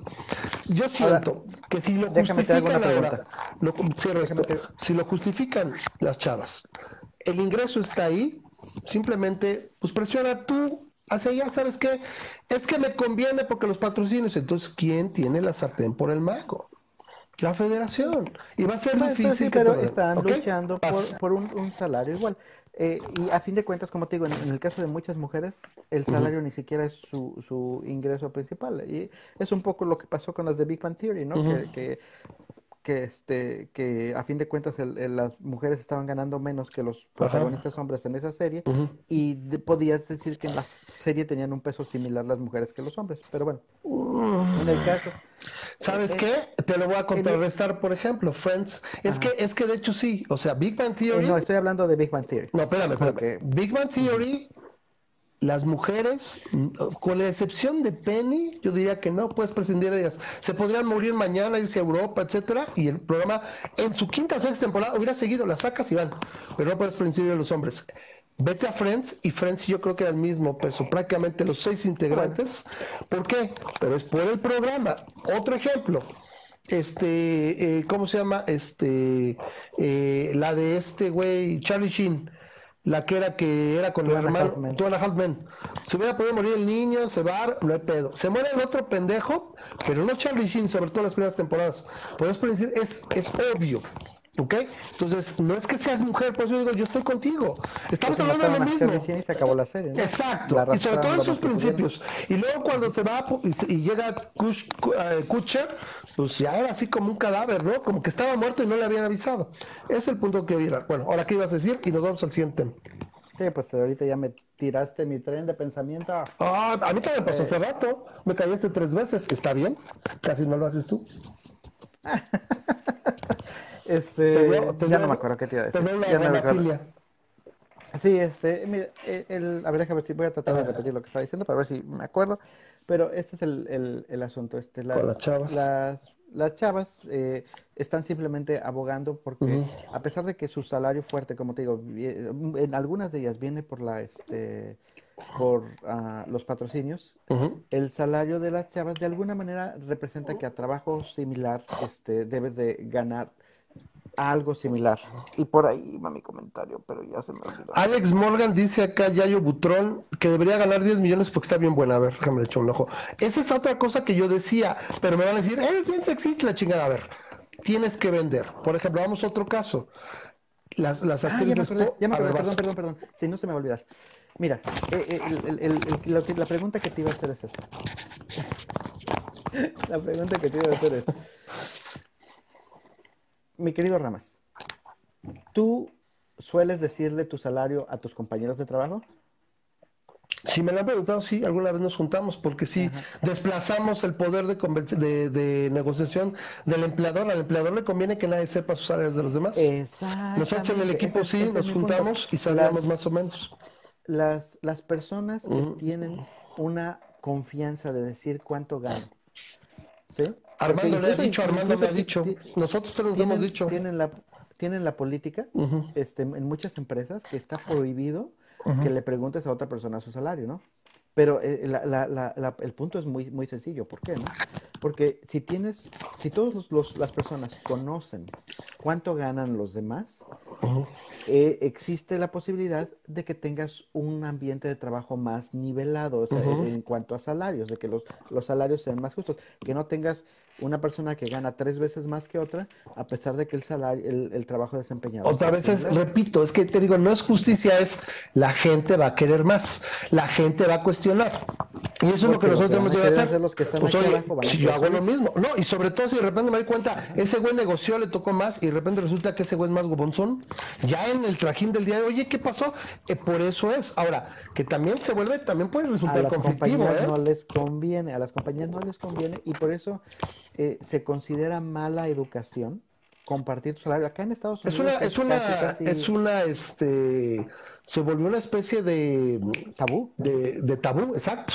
Pero ahí no tiene que ver las compañías, no sé de dónde viene, ¿no? O sea, porque nosotros dices, bueno, a la compañía no le conviene, pues a ver, entre nosotros tendríamos que saberlo. Yo alguna vez me pregunté, yo se los he dicho, gano tanto y, y cuánto ganas tú, ¿no? Pero sí, la gente misma no te lo quiere decir.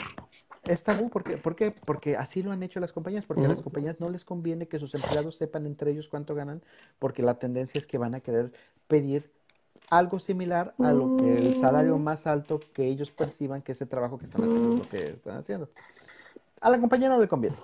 Entonces, este, mi, mi recomendación para aquellas personas que tengan la opción y la posibilidad de quitarse ese tabú y no tengan miedo de que los vayan a secuestrar, es que sean abiertos en ese sentido con otros compañeros de trabajo, como tú dices, si te juntaste con otros compañeros de trabajo y tú tienes la confianza para decirlo, eso no puede llevar a algo más que a simplemente un nivel de trabajo más equitativo. Ah, eh, y si una persona descubre que está ganando muy inferior y por más que haga no lo va a subir, lo que más le conviene a esa persona es salirse. También salir, sí.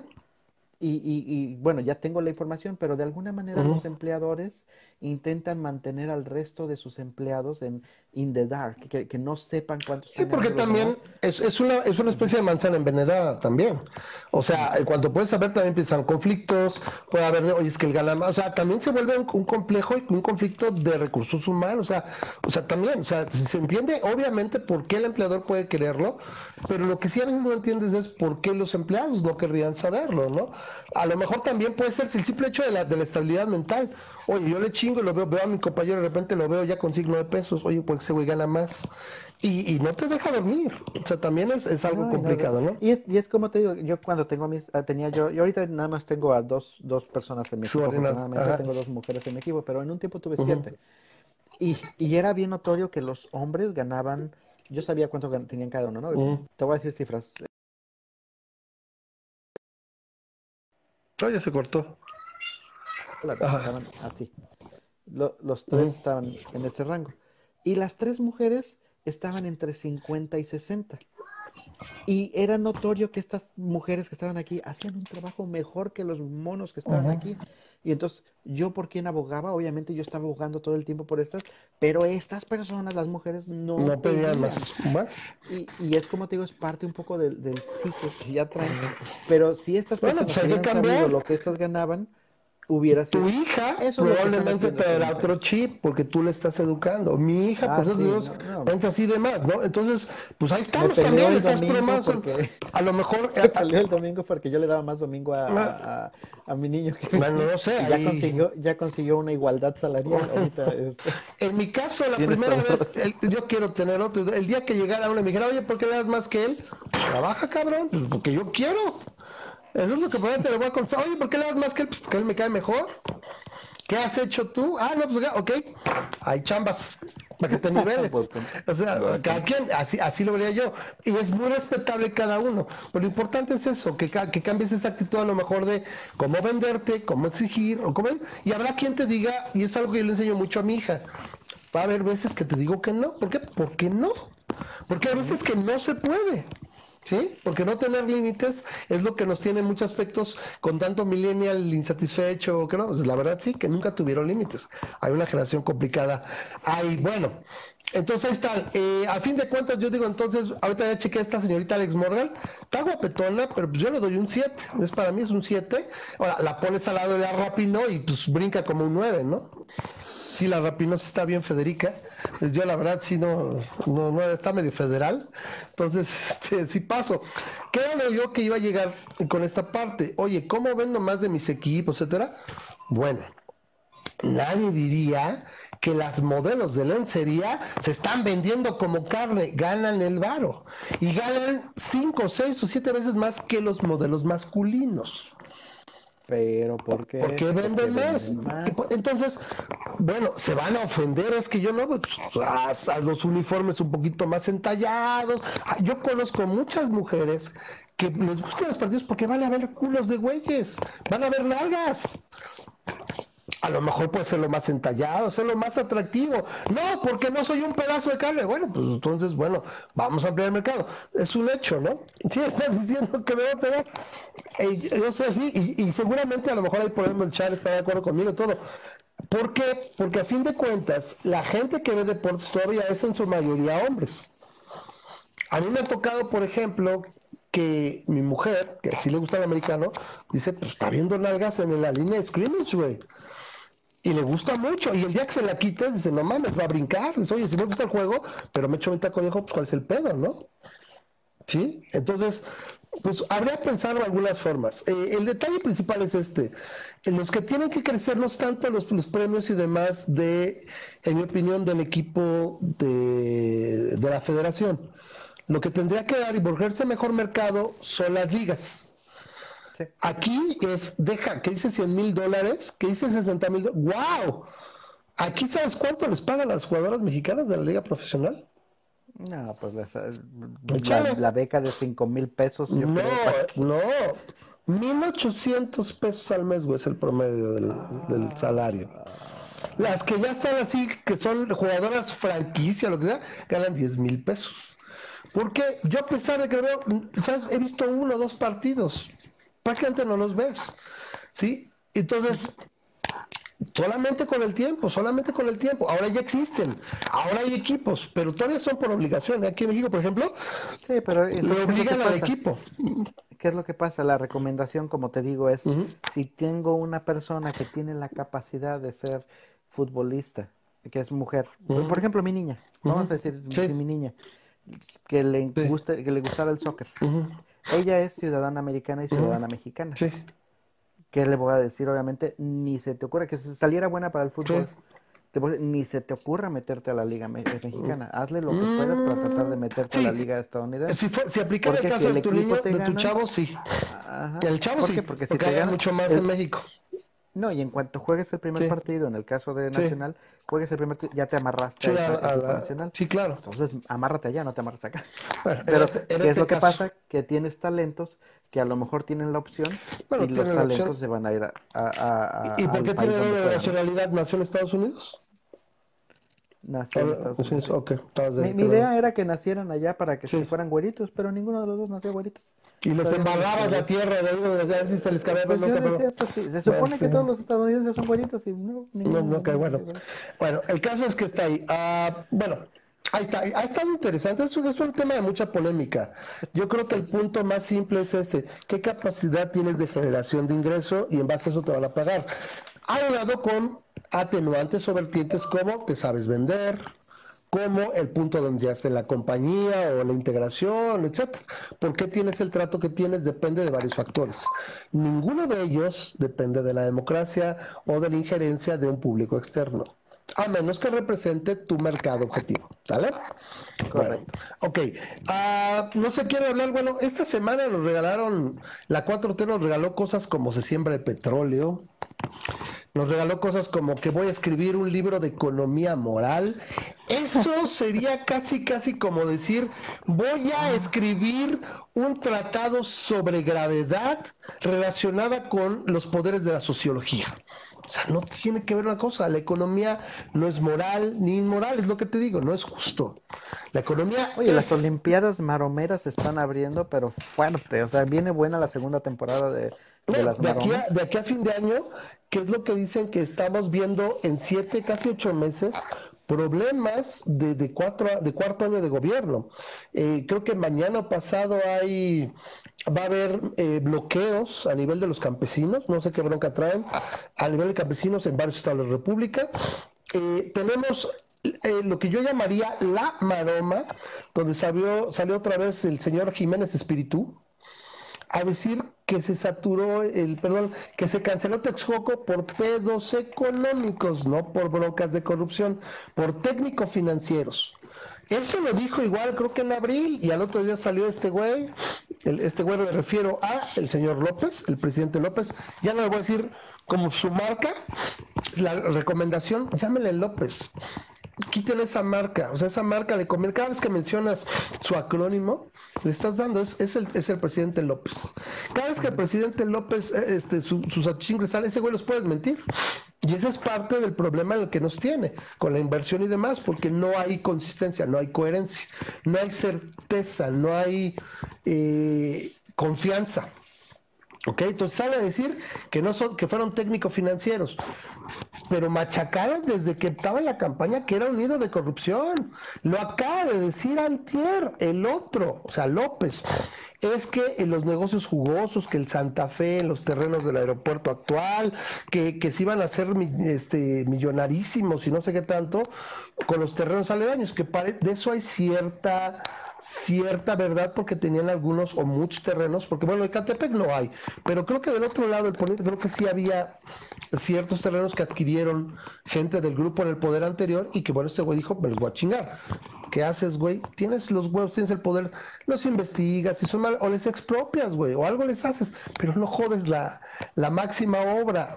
Aparte siempre lo he dicho, repito, Güey, la gente se acuerda. El legado que ese güey supuestamente es tan importante, el mejor presidente de la historia, no sé qué, es quien inaugura, güey, no quien lo empezó.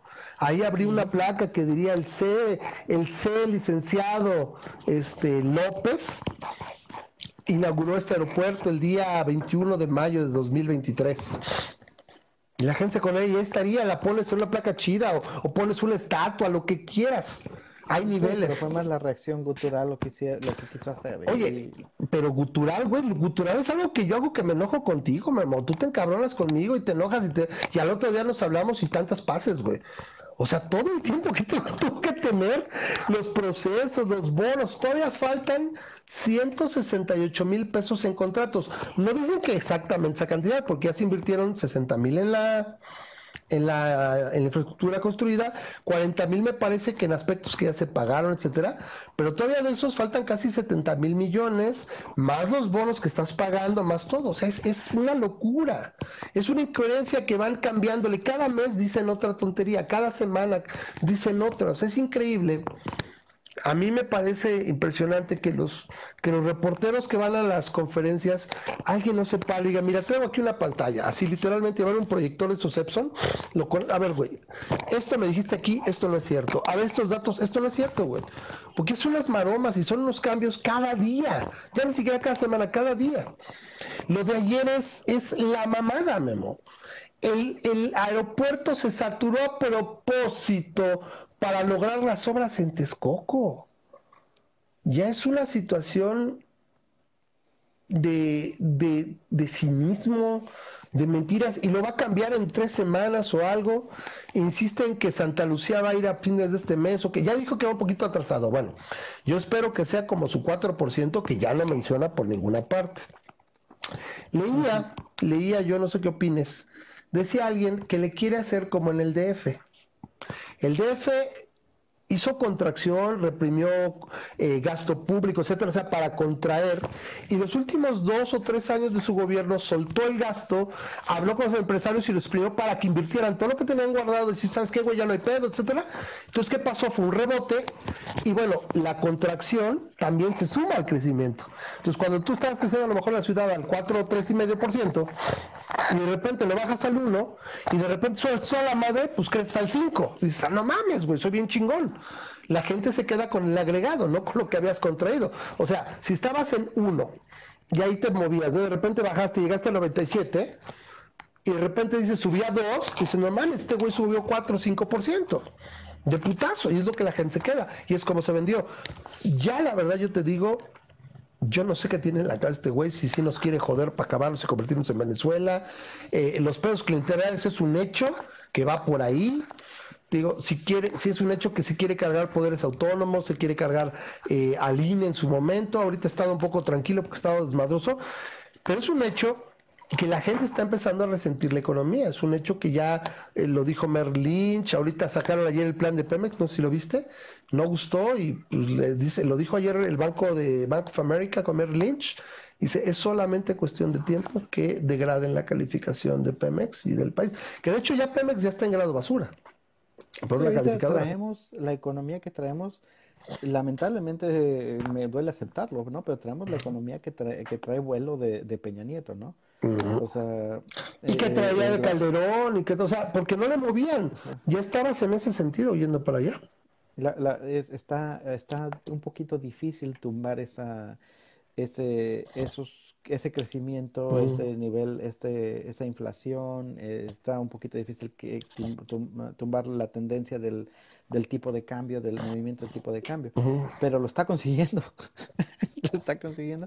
Y lo que va a pasar es que en tres años, este, o en, su, en, su medio término, sí va a estar muy fea la cosa aquí en, en, el país. Entonces, a ver, a ver qué pasa. Eh, Mira, no es fácil irse. Ahorita lo hemos dicho porque ahí estamos. Cuando se feo, pues tendremos que buscar opciones, ¿no? Es, difícil. Y realmente también yo lo pienso, a pesar de todo, es, es, es este, esta degradación tan rápida. No sabemos dónde se va a quedar. O sea, porque también se está volviendo impopular. O sea, por más dinero que regales y demás, o sea, son muchas familias, son ya miles de familias sintiendo los problemas, eh, eh, se contraen todos los factores económicos, el consumo, el, el ahorro, todo, todo empieza a valer gorro. No sé si así lo tenía pensado. A mí, a mí, por ejemplo, otra de las vertientes que hay dicen es que este güey se imagina a Pemex como PDVSA. Esa PDVSA que aguantó 12, 13 años, o sea, las dádivas y todo para ese motor que le permitió hacer lo que quiera, lo que quisiera a, a Chávez, ¿no? Y aquí tienes pedos como, por ejemplo, Calderón con su partido, que a mí no me acaba de gustar porque es muy mocho, pero Calderón le, les da miedo, güey. O sea, lo tiene, pero ya lo tienen ahí ya reviviendo. Y qué cagado que estemos reviviendo esta pinche confrontación ahora del otro lado, ¿no? Mucho, muy cagado, ¿no? Eh, a mí no me gusta mucho la idea de, de, un partido de Calderón ahorita porque se va a atomizar la, la oposición. O sea, lo que requiere es mejor una oposición lo más unida posible para que recuperes control del Congreso, ¿sí? Siempre y cuando no se chinguen las, los, eh, los, las instituciones. Pero yo creo que en un momento dado eh, es, muy cagado ver que este Calderón esté eh, y le tengan dando pinche miedo que ya están por todos lados los, los memes de Calderón, güey. Fecal otra vez y todo, no mames, pues que tanto pinche miedo le tienes o sea, eh, estamos hablando de siete años en el pasado, ¿no? Sí, ahora, o, diciendo que tienen un golpe de estado suave que quieren hacer, y, dices, bueno, solo se tardaron siete, ocho meses para algo que a muchas partes les toma años, ¿no? Decir y justificar que me quieren boicotear y que me quieren acabar, y, es verdaderamente esperanza.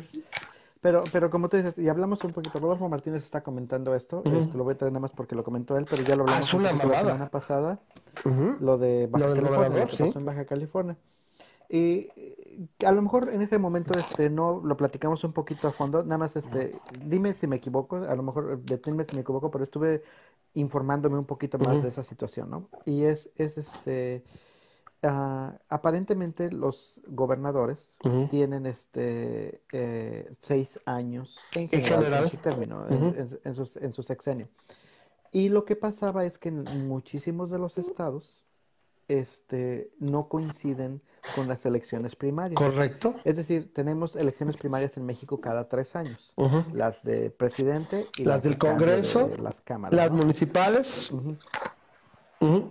Entonces, pero, pero federales tienes, este, digamos, tienes votaciones cada tres años, ¿no? Tienes en el 2018 y en el 2021 y en el 2024 y en el 2020. Y lo que pasaba es que ciertos estados votaban en, en, en, Inter, ¿no? Por ejemplo, en Baja California lo que pasaba es que estaban desfasados por un año las, este, las elecciones, es decir, si en el 2018 fueron las elecciones de el término del en el 2019 votaron 2024 votaron para que fuera la 2019 a 2025.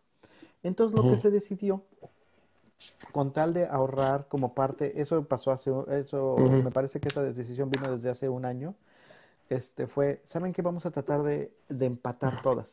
Ya sea que todos los gobernadores encajen en el mismo periodo del presidente, o al menos que si no estás en el mismo periodo que está el presidente, que estés en el periodo de los de en medio, ¿no? Correcto tengas solamente de gobernadores, nada más tengas el, las intermedias o, las, presidenciales, correcto.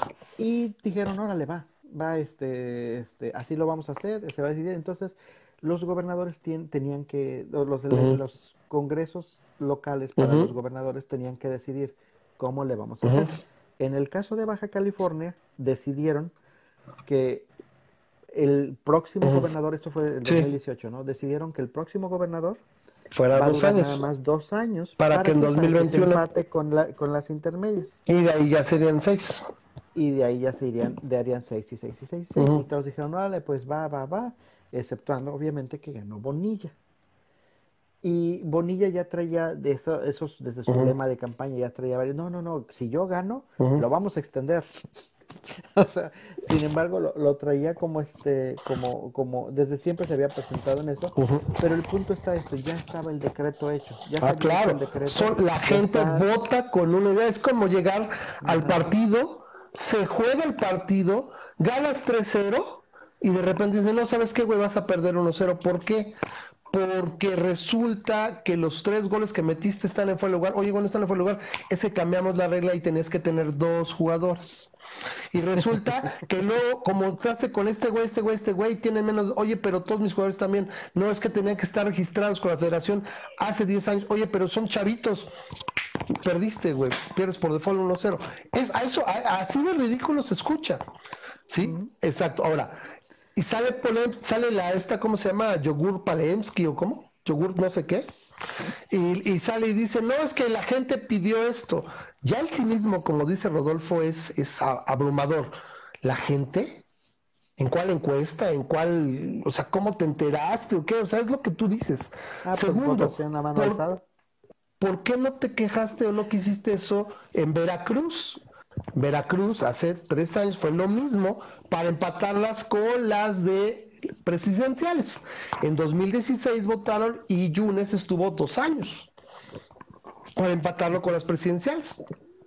Ahí no dijeron nada, ahí no la gente está harta de tanta elección, o sea, las oyes hablar y es lo que dices, o sea, no es mala onda y la gente que nos ve y ahorita hice un post que es considerado de derechas en la página y salieron los de izquierdas y no sé qué tanto ese es el pinche pedo que yo observo en todas las izquierdas. Hay un dicho que dice, tú votas a la izquierda en el poder, pero luego te tienes que largar para salir de ellas. O sea, tú puedes entrar al socialismo, en democracia, pues, pues te cuesta sangre.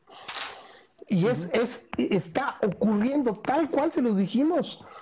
O sea, ya está en el poder, ahora sí ya no me gusta, ahora sí ya no creo que las elecciones, ahora sí que mejor que se extienda. Y Veracruz el y Puebla. Que puedes ah, claro, por supuesto. Y es totalmente constitucional. Un precedente que puedes alargar un laboratorio. Entonces, ¿qué, ¿qué es lo que pasa?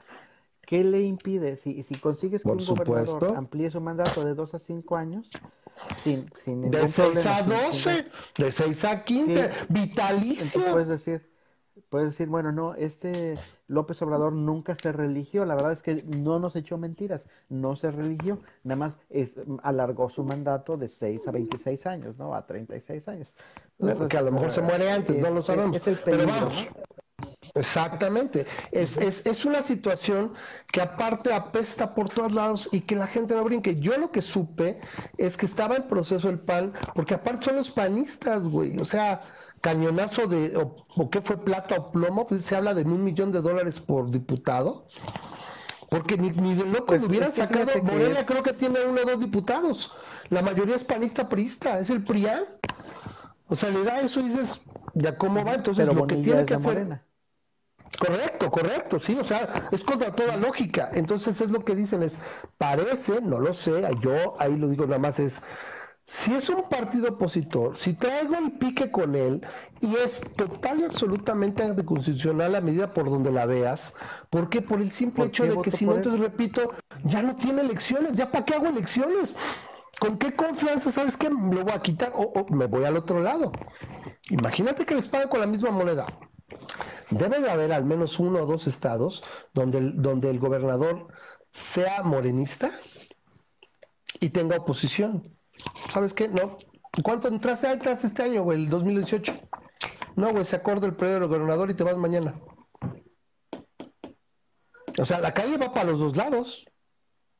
¿Sabes qué? Mañana que tenemos elecciones aquí, nos organizamos y se va a quedar el interino. Así que prepárate, güey, porque si no, ah, no, no queremos hacer elecciones, ok, pues desaparición de poderes porque no hay quien cambie de elección, se acabó el periodo que votamos ahora, oye, pero faltaban cinco años, no, te tocaba uno, güey. ¿Y ya? Sí, y lo que da miedo es eso, que, que los que votaron son los del PAN.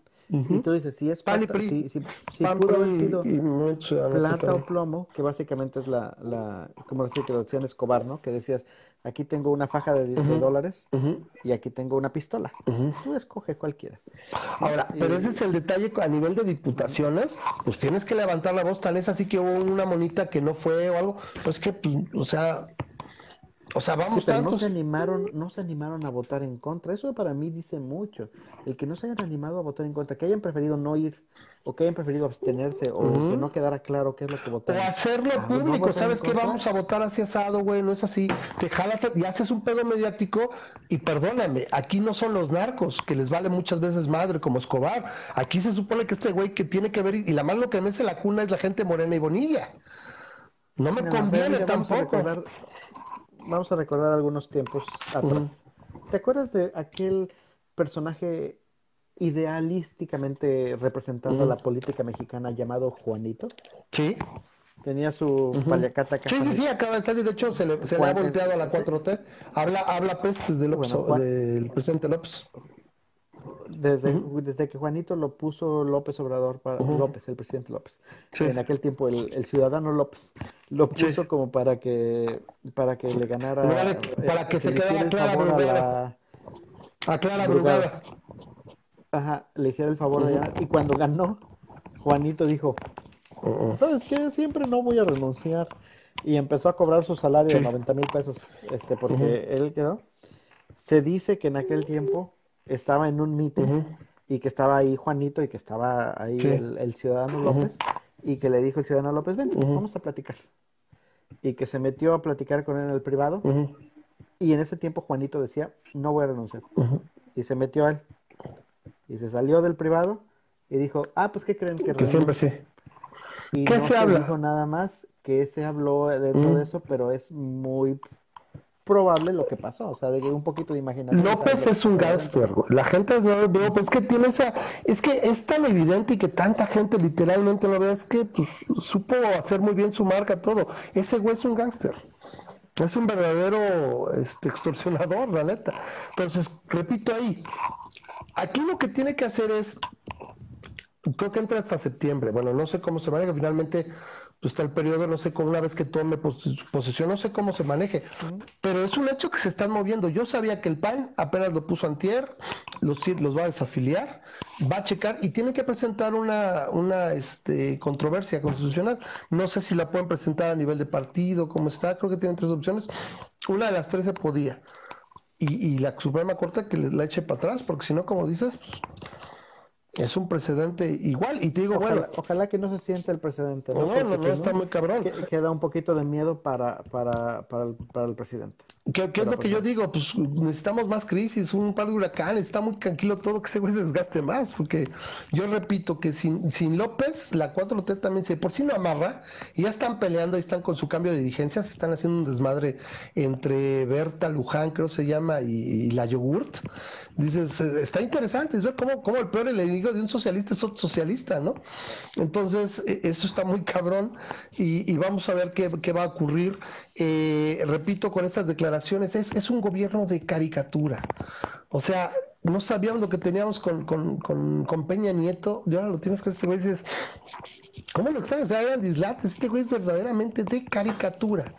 Y en el momento, ¿en qué momento va a explotar? O sea, ¿cómo explota? O sea, ¿en qué momento va a explotar y cómo se En la semana, es, es imposible concebir que la, que la Iglesia Católica le haya dicho al gobierno, oye, güey, separación iglesia se supone que es laico. separación iglesia-estado. Y dices, ¿qué? ¿La iglesia católica fue la que dijo eso? Pues sí, porque dijo, no manches, o sea, te pasas con esto de la cartilla moral, ¿no? De la Biblia moral, de la Biblia del gobierno. Y ahí tienes a la, la, temporada de Maromas, te digo, del 2019 viene fuerte porque nos tocó, nos tocó ver personas que que dijeron, no, es que la cartilla moral defiende la diversidad y la tolerancia. Es mamón, es un pinche, es un pinche documento del siglo XIX, a lo mejor adaptado para su tiempo, pero en ninguna pinche parte está adaptado lo que acá es que es, es en su, en su dimensión que era adaptar partes del Antiguo Testamento a la vida actual. Si no mames, güey, no. y repito, el pedo es, bueno, distribúyela con los ayuntamientos, todo eso, pues, pues el, gobierno puede producir panfletería y decir y, promocionar algo, ¿no? Así como podría dar este información contra las drogas, pues, sabes que es lo mismo, ¿no? Para que se porten mejor, ¿no? Igual que decir que tu mami que no te, a, dígale ¿no? a sus mamás para que no se porten mal y, y pendejadas que suelta el presidente López. Como dice Rodolfo, es una caricatura, pero de Adult Swim ya nos llevó a la chingada.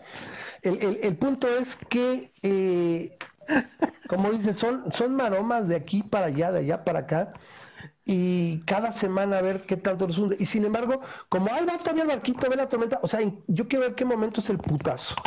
O sea, ahorita esto de los, de los campesinos me llama la atención que le van a bloquear en todo el país. O sea, ¿dónde está el desgaste?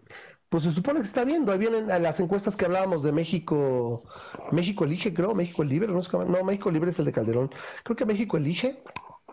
Que está en 47%. Ah, o sea, esa misma encuesta la reventaban los chairos en, en diciembre, porque en febrero, en enero, febrero, que estaba en 77.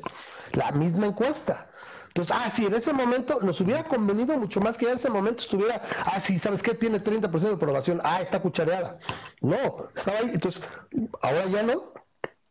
O sea, sí debe haber un, impacto y un cambio, pero como dices, ¿qué tanto va a funcionar su plan?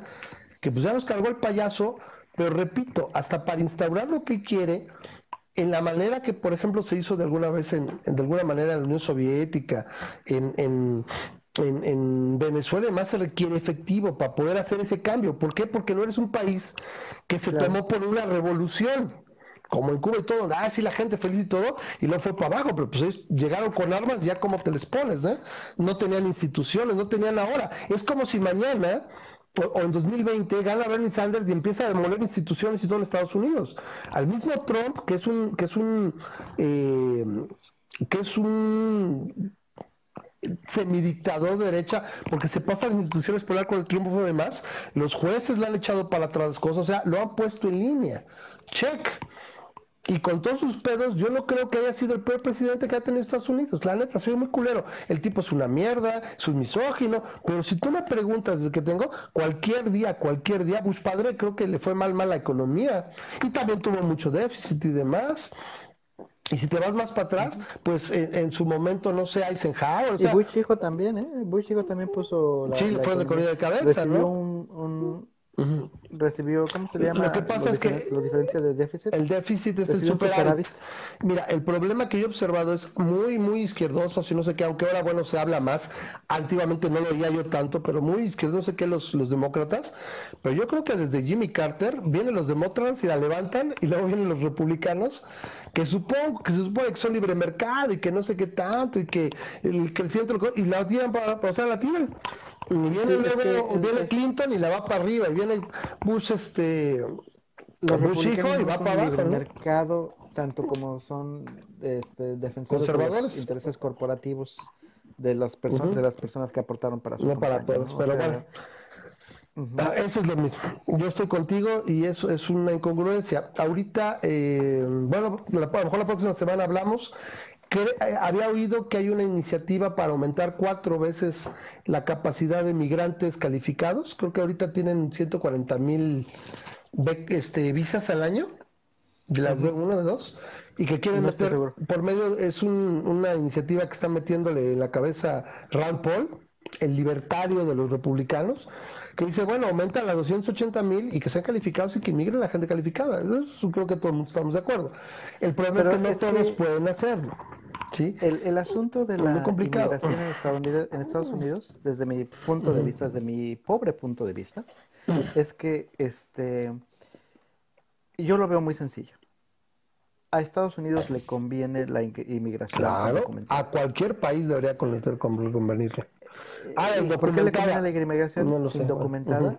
Le conviene la inmigración indocumentada porque son personas que están aportando al, al a los impuestos, están pagando impuestos. Es un, es un lema de campaña. Están pagando impuestos. Luchar contra la inmigración es un lema de campaña. No, no, pero están pagando impuestos y no van a cobrar esos beneficios.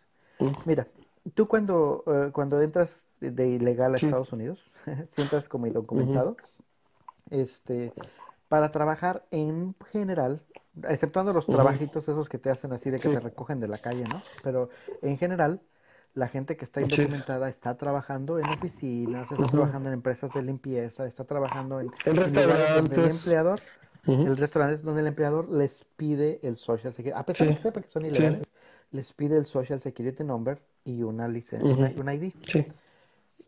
Sí cosas que te, te, cuestan. Si vas a la embajada de Brooklyn, le llaman acá, eh, le, dicen acá en Estados Unidos, ¿no? La embajada ¿Qué es como Santo Domingo? Ándale, exactamente. Te la sacan chuecas. Como la Universidad de Santo Domingo. sí. Las vas y las, saca chuecas.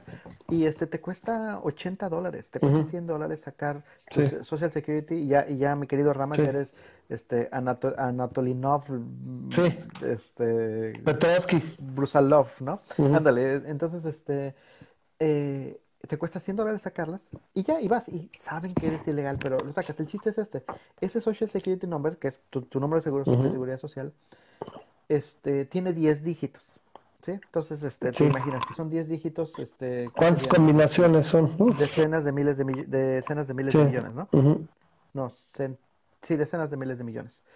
Entonces, este, que no son suficientes para todos los este, ciudadanos que existen en el país. Ese número se utiliza para tus impuestos.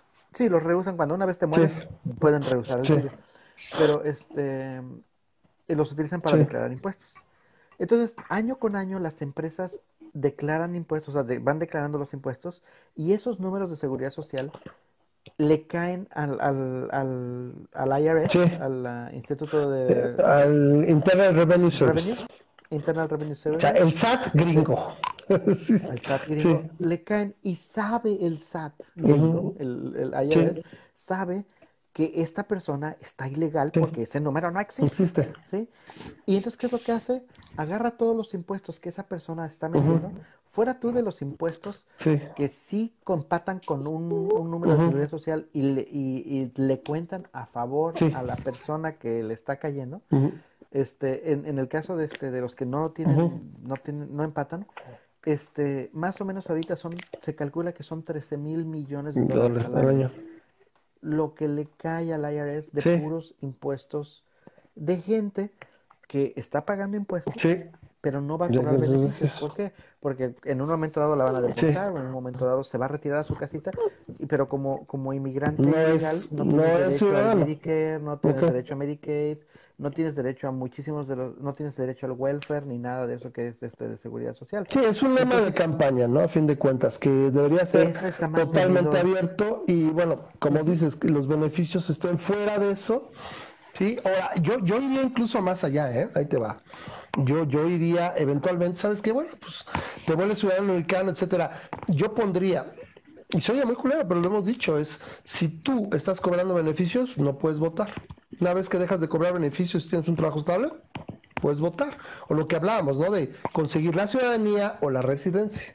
Los residentes viven, tienen todo acceso, pagan impuestos, residencia, pero no votan y la ciudadanía la puede sacar por medio de pues, un, generar un ingreso X al año o tener un cierto tipo de, de, de, carrera, por ejemplo, ser médico, ser empresario, ¿me explico? Eso serían opciones para que no se contamine. Por ejemplo, aquí, imagínate, toda la gente que recibe el beneficio, por ejemplo, tal, no puede votar por mal, por constitución. Ah, pero Trump no solamente combate la inmigración ilegal, también eh, le ha declarado la guerra a la inmigración legal. Bueno, es lo que está diciendo que ahorita. Lo, cual es una tontería, porque dices, ¿sabes qué? Si soy Trump y digo. Lo quiso ah, rico este, América. Ilegales y lo que sea. Lo hemos hablado. Que, sí, sí, sí. sigan. Que quiero acabar este tema porque me piden que hablemos de, de, este, de Ursúa. Que no se nos olvide que, que, ah, ya se va muy tarde. Y, y entonces este Trump, ¿qué es lo que hace? Pues voy a limitar el número de green cards que se le van a dar a las personas que tienen carrera. Pues eso, la consecuencia lógica es que vas a tener más personas ilegales si estás reduciendo el número de personas. Y vas a perder competitividad. Ve, ve cómo están las escuelas, ve el nivel del, del, gringo promedio, no. O sea, la gente que inmigra, que lo decía Michio Kaku, la, la visa, la B1 creo es, es la, el arma secreta de Estados Unidos, es la visa del genio. Entonces, no puedes decir eso. Pero eso ya lo hemos platicado, es, es un lema de campaña. Tal vez le asegure la, la, la reelección, sobre todo porque por lo que consiguió con México, güey, pues ahí está, güey, miro muro virtual, lo tengo, los tengo chalaneando, güey. Este, si no pega la recesión antes de la, de la elección, yo lo veo ahorita, yo lo veo ahorita a Trump en caballo de Hacienda. Ahorita yo no veo quién le pueda ganar, ¿eh? la neta. Igual. van a cambiar eso de la, de, la, de, la, de la ley de asilo. Sí. Y, este, y van a limitar severamente el número de aplicaciones de asilo que van a permitir. O sea, si de por sí ahorita ya son pocas. Claro. ¿Y dónde se van a quedar aquí? Lo estaba viendo hace rato, este, en la Ciudad de México hay ya miles de, de, de inmigrantes hondureños y salvadoreños taloneando en las, en las ah. están sacando hasta mil y tantos pesos diarios de lo que les dan, ¿ok? Para dejar de sonar, para que es una idea, es una bronca la inmigración y la estamos sufriendo aquí y la, vamos a sufrir, la van a sufrir allá. No, y la vamos a sufrir más porque mira, eh, eh, una regla que están queriendo implementar, y esta, esta es así de, que lo vi, lo, hace, lo vi hace dos días, es que ahorita, para que tú apliques para Estados Unidos, la regla es, como, como buscador de asilo, la regla es que no hayas tenido asilo, no, en otro país. otra nación te haya dado asilo, ninguna nación te haya dado asilo. ¿Y que México te las da? cuando llegas a México, ellos por eso dicen, no, yo no quiero aquí que me pidas, ni me des nada, ni nada. Porque si yo llego a Estados Unidos y, ya me diste asilo tú. Pues sí, pues ya estás ahí, ya, no, ya, no, ya no corres peligro, ya no todo. Ajá, ya. Entonces la regla que quieren cambiar es que ahora, además de esa regla, van a obligar a las personas que vengan por tierra, por otro país, que primero pidan el asilo en el país por el cual están atravesando. Esto es de tal manera, si vienes de Belice o de Guatemala, bueno, que Belice no tiene tanto. Ok, ok, Guatemala. Y cruzas la frontera a México, Estados Unidos no va a escuchar tu petición de asilo si no, has le fallado, que ya fallé y no me la dieron aquí. Que ya lo pediste en México y no te la dieron. Entonces eso todavía la hace peor, porque entonces estás diciendo que solamente los que te van a pedir, que vienen caminando, te van a pedir, son aquellos que los rechazaron en México pues con más razón los vas a rechazar en Estados Unidos. es, una manera de decir, ya no vuelvo a aceptar a nadie. Es populismo de si vengo, si vengo por, o, vente nadando. Sí. O, sí, Vente en, barco, ve, cruzate en avión y ve la, manera en la que puedas pedir asilo, si puedes llegar, o, o, de alguna manera demuéstrame que, llegaste por esto. Tiene cierta razón López cuando dice que el, el, se tendría que combatir en sus propios países. O sea, si los países no expulsaran a esas personas, pues no tendríamos pruebas de inmigración. El detalle es que pues esos expulsan porque están llenos de, de dictadorzuelos o de pendejada y media de izquierda. O sea, es lo que siempre les digo, güey. Si, si en Cuba hay todo gratis, entonces, ¿por qué chingas la gente migra a Estados Unidos en lugar de a Cuba? Venezuela está mucho más cerca de Nicaragua que, Estados, Unidos. porque tengo que ir a Estados Unidos, ¿no? Bueno. Váyanse emigrando a... Yo, no quiero que nos vayamos, si mencionas sí cierto, la verdad lo de Ursúa es muy fuerte, la semana pasada renunció este el secretario de Hacienda es Carlos Ursúa Macías. Eh, eh, es algo fuerte que ese güey minimizó, o sea, López salió, salió Herrera, y yo creo que tenía mucho que no veía de una sola situación de un video sacaran tantos memes, fuera tan clavado la, la, cara de Arturo Herrera. Yo había oído entrevistas de él porque él fue el que negoció parte de lo de los bonos y todo el aeropuerto, no, no lo conocí en persona, no lo había visto así. O sea, se ve, o sea, pues chavo el güey. La cosa con Ursula es esta, yo me acuerdo que cuando estaba en el proceso de elección y todo decían, es que Ursúa es otro pedo, güey. Ese güey es el moderador y que nos va a llevar y ese güey no va a permitir que este cabrón y que hagan desmadre. Y, lo, y, lo, y, Chairos lo ponían, no, pues es que Ursúa es otro pedo, güey, es para que veas que ese güey sí sabe y todo. Y al salir, y como salió, es un volteón brutal a maromear de que ahora era un pijo de la chingada, que como no pudo robar, en serio, la gente de izquierda que apoya, o se supone que de izquierda, que apoya la 4T, verdaderamente no tiene o vergüenza o no conoce la palabra coherencia. ¿Sí? Era, era, ¿cómo se dice? O sea, paraded, o sea, como si lo tuvieran en un desfile, así como el Rey León, güey. Mira, es Ursúa, es un conocedor, un conocedor, es un güey súper chingón, tiene más grados que un termómetro y no sé cuánto. Y al irse él, pues parece que nos va a cargar la fregada. ¿Cuánto tiempo va a, cargar, aguantar Arturo Herrera? Yo no sé. O sea, es que es un momento que llegas y dices, bueno, que dice el otro, que también se me hace ojete, por eso es, es de moderado de izquierda que decía, güey, tenemos que meter la tenencia, güey, porque no hay para todo. No, güey, lo que quiere decir, deja de estar gastando a lo pendejo y sin reforma, para como venía la economía, no se veía una reforma fiscal, estaba bien, te alcanza. El problema es que quieres hacer tu refinería y que hacer tus pendejadas, quieres literalmente tirar dinero. Entonces. Fíjate que alguien me estuvo comentando este, este domingo, y creo que tiene mucho sentido. No, no lo había yo visto de esta manera. Vas a decir que a lo mejor tú ya lo has visto así desde hace mucho tiempo, pero decir que lo que es la partida secreta, la famosa partida secreta. De discrecional, no es igual a Salinas, ¿eh? es discrecional. Bueno, la, partida secreta antes era, es, señor presidente, usted tiene 3 mil millones de dólares para hacer lo que usted quiera con ellos. Y la, discrecionalmente el presidente podía decir, sin aprobación del Congreso, que es lo que... Sí, ah, eso era en aquellos tiempos, ¿sí? Aparentemente, y este es lo que me comentaron. La verdad no lo, no lo he buscado, tú dime si, si, si, me equivoco. Pero aparentemente cambiaron esa, esa situación para esta, para esta cuarta transformación. Dijeron, no, no, no, ya no vamos a asignar este, la partida secreta como tal. No existía. hacer es, ya no existía. lo que vamos a hacer es todo lo que tú puedas ahorrar. Es decir, si tú tienes este 10 millones o 10 mil millones de presupuesto pero si tú ahorraste Entonces, lo este, Así dos mil millones de Es la ley de, austeridad. Si tú ahorras, ese dinero puedes hacer lo que quieras con él. De manera discrecional. El señor presidente por medio de un decreto. Decide qué hacer con eso. Decreto. Pero entonces, de repente tiene sentido todo esto. Es anticonstitucional. los recortes. Ajá, todos los recortes que está haciendo en austeridad y que está diciendo pura papa, lo que está haciendo es juntarse una lanita, un cochinito. Eh, estoy juntando yo mi lanita en el monte para soltarlo donde quiera. Utilizar como se me dé mi regalada gana. Y eso está todavía mucho más peligroso, porque no solamente entonces los chairos están diciendo, oh, la, austeridad republicana, sí, mira, ya, ya está, ya no se está gastando. Va a gastar lo mismo, pero nada más se lo va a gastar en lo que, quiera. Sabes en qué, Correctamente, exactamente. ¿Cómo, cómo, puedes justificar esto? ya no sé, o sea, no sé si es que la gente tiene mucho invertido, si realmente es verdaderamente, llega al grado de que pues tengo que justificarlo y tengo que entenderlo.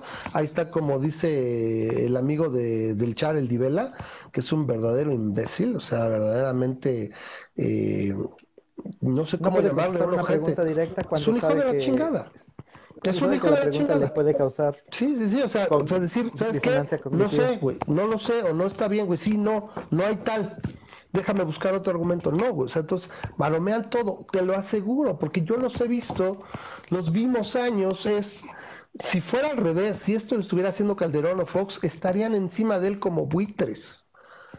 Entonces, eso es congruencia nada más.Nosotros cuando no nos gustó el del Calderón, cuando nos dijo al, eh, drogadictos a los ateos, le saltamos, hicimos un programa, y cada vez que hiciera que no nos gustara, pues no. Sí, y a lo mejor no éramos tan políticos, hablábamos nuevamente nada más de los aspectos de ciencia, de religión y de laicismo.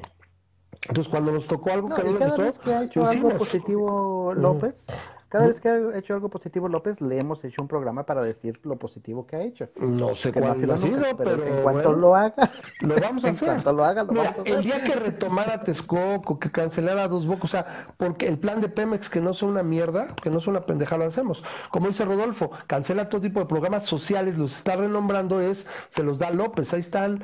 Es que es lo que está parte perversa de estos eh, servidores de la nación que le llaman, que están generando un, una especie como de censo que nadie conoce, ni, nadie sabe para qué va a ser, para cuánto. Pero yo repito, es qué tanto, como dice él, es voy a controlar mucho las, las cosas, las instituciones, dices, me voy a hacer de 20 millones de güeyes bien agarrados y con eso me la llevo. Porque voy a, voy a este, desincentivar el voto de los demás, etcétera, ¿no?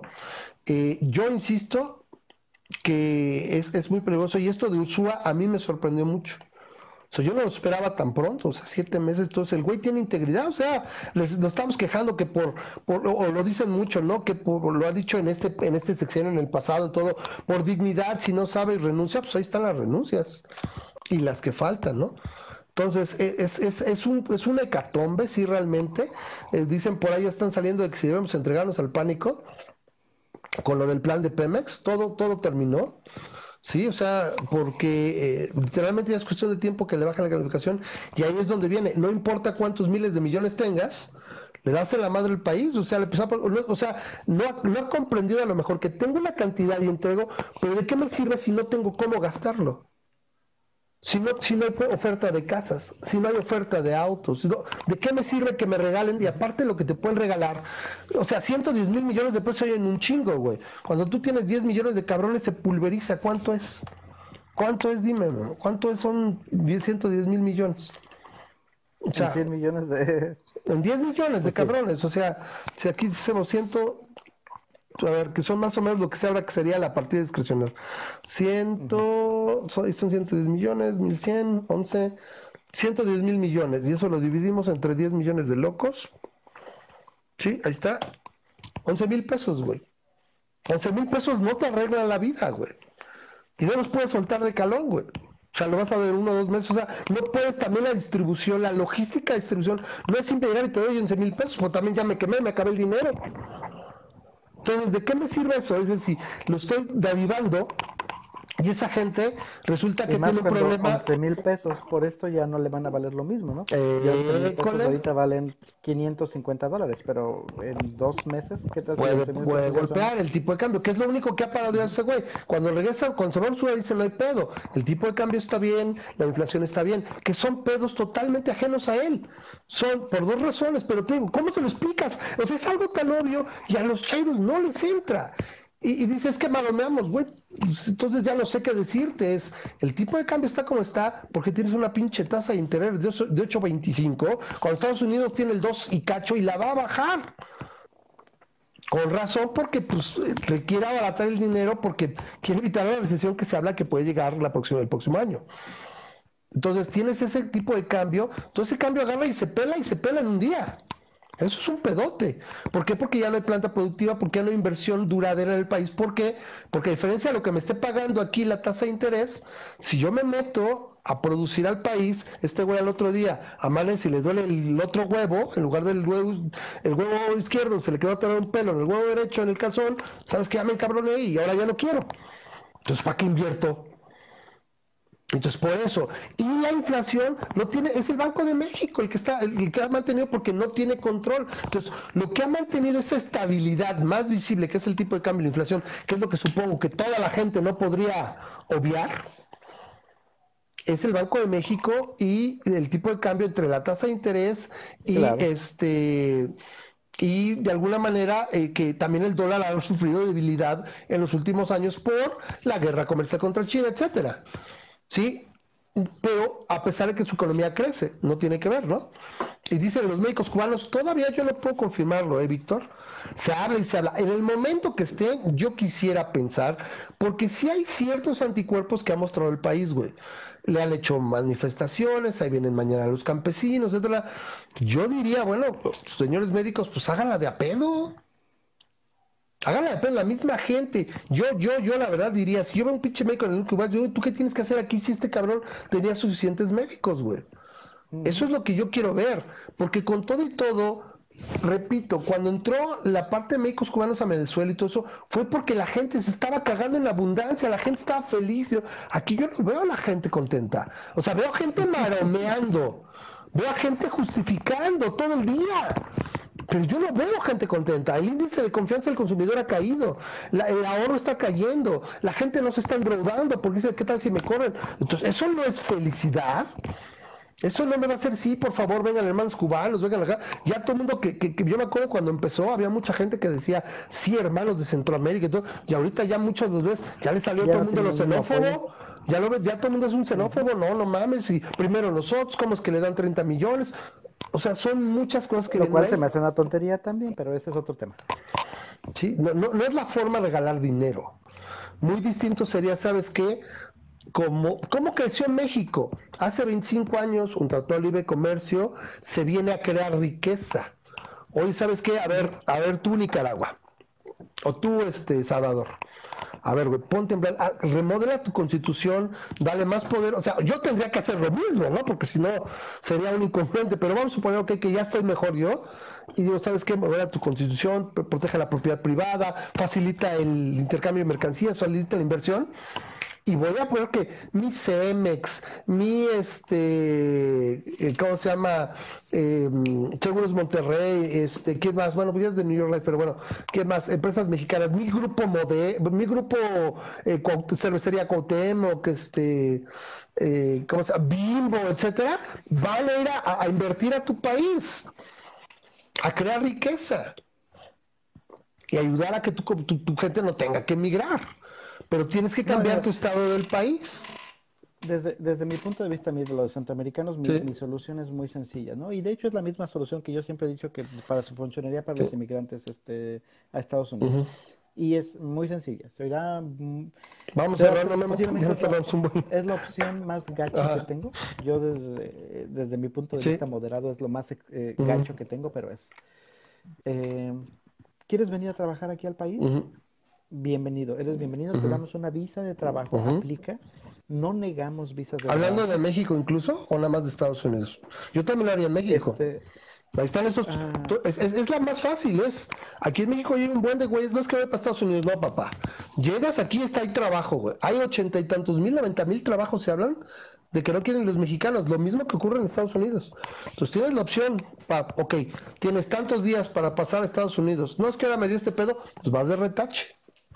Está muy cabrón. No, es, eh, pero es, para mí es muy sencilla. Es, este, eh, entras, tienes visas, visas de trabajo, no negamos visas de trabajo, entra, este, consíguete un trabajo y mientras estés trabajando tienes derecho de estar en, el país. Te damos seis meses para que tengas tu trabajo, pero toma en cuenta que como no eres ciudadano, no vas a tener las prestaciones que tienen los Correcto.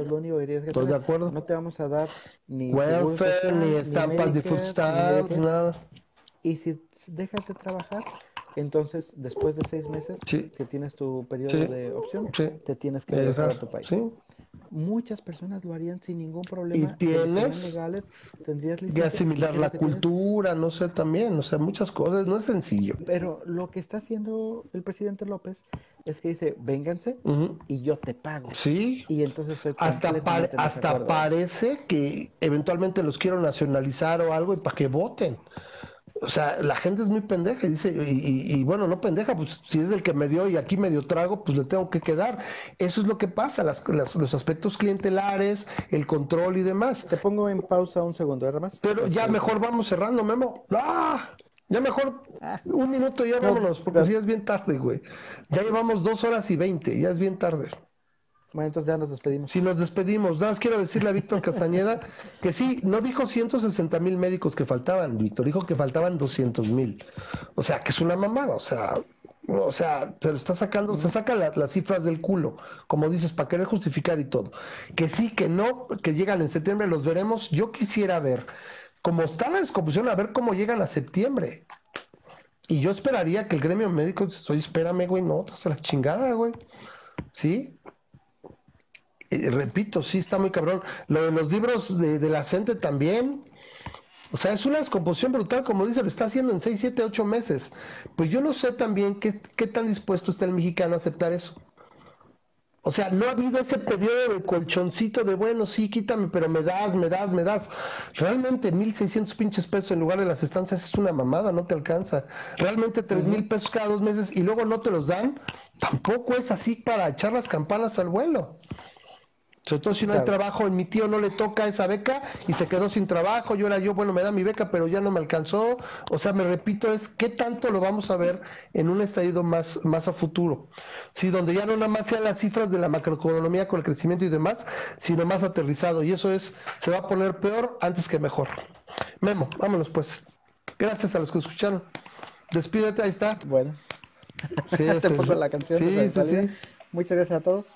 Gracias, Ramas. Cuídate. Un abrazo a todos los que nos estuvieron escuchando. Bueno, y yo repito, gracias a Memo, gracias a toda la gente que nos escuchó, gracias a la gente nueva. Recuerden, aquí nos encuentran cada martes después de las diez y media.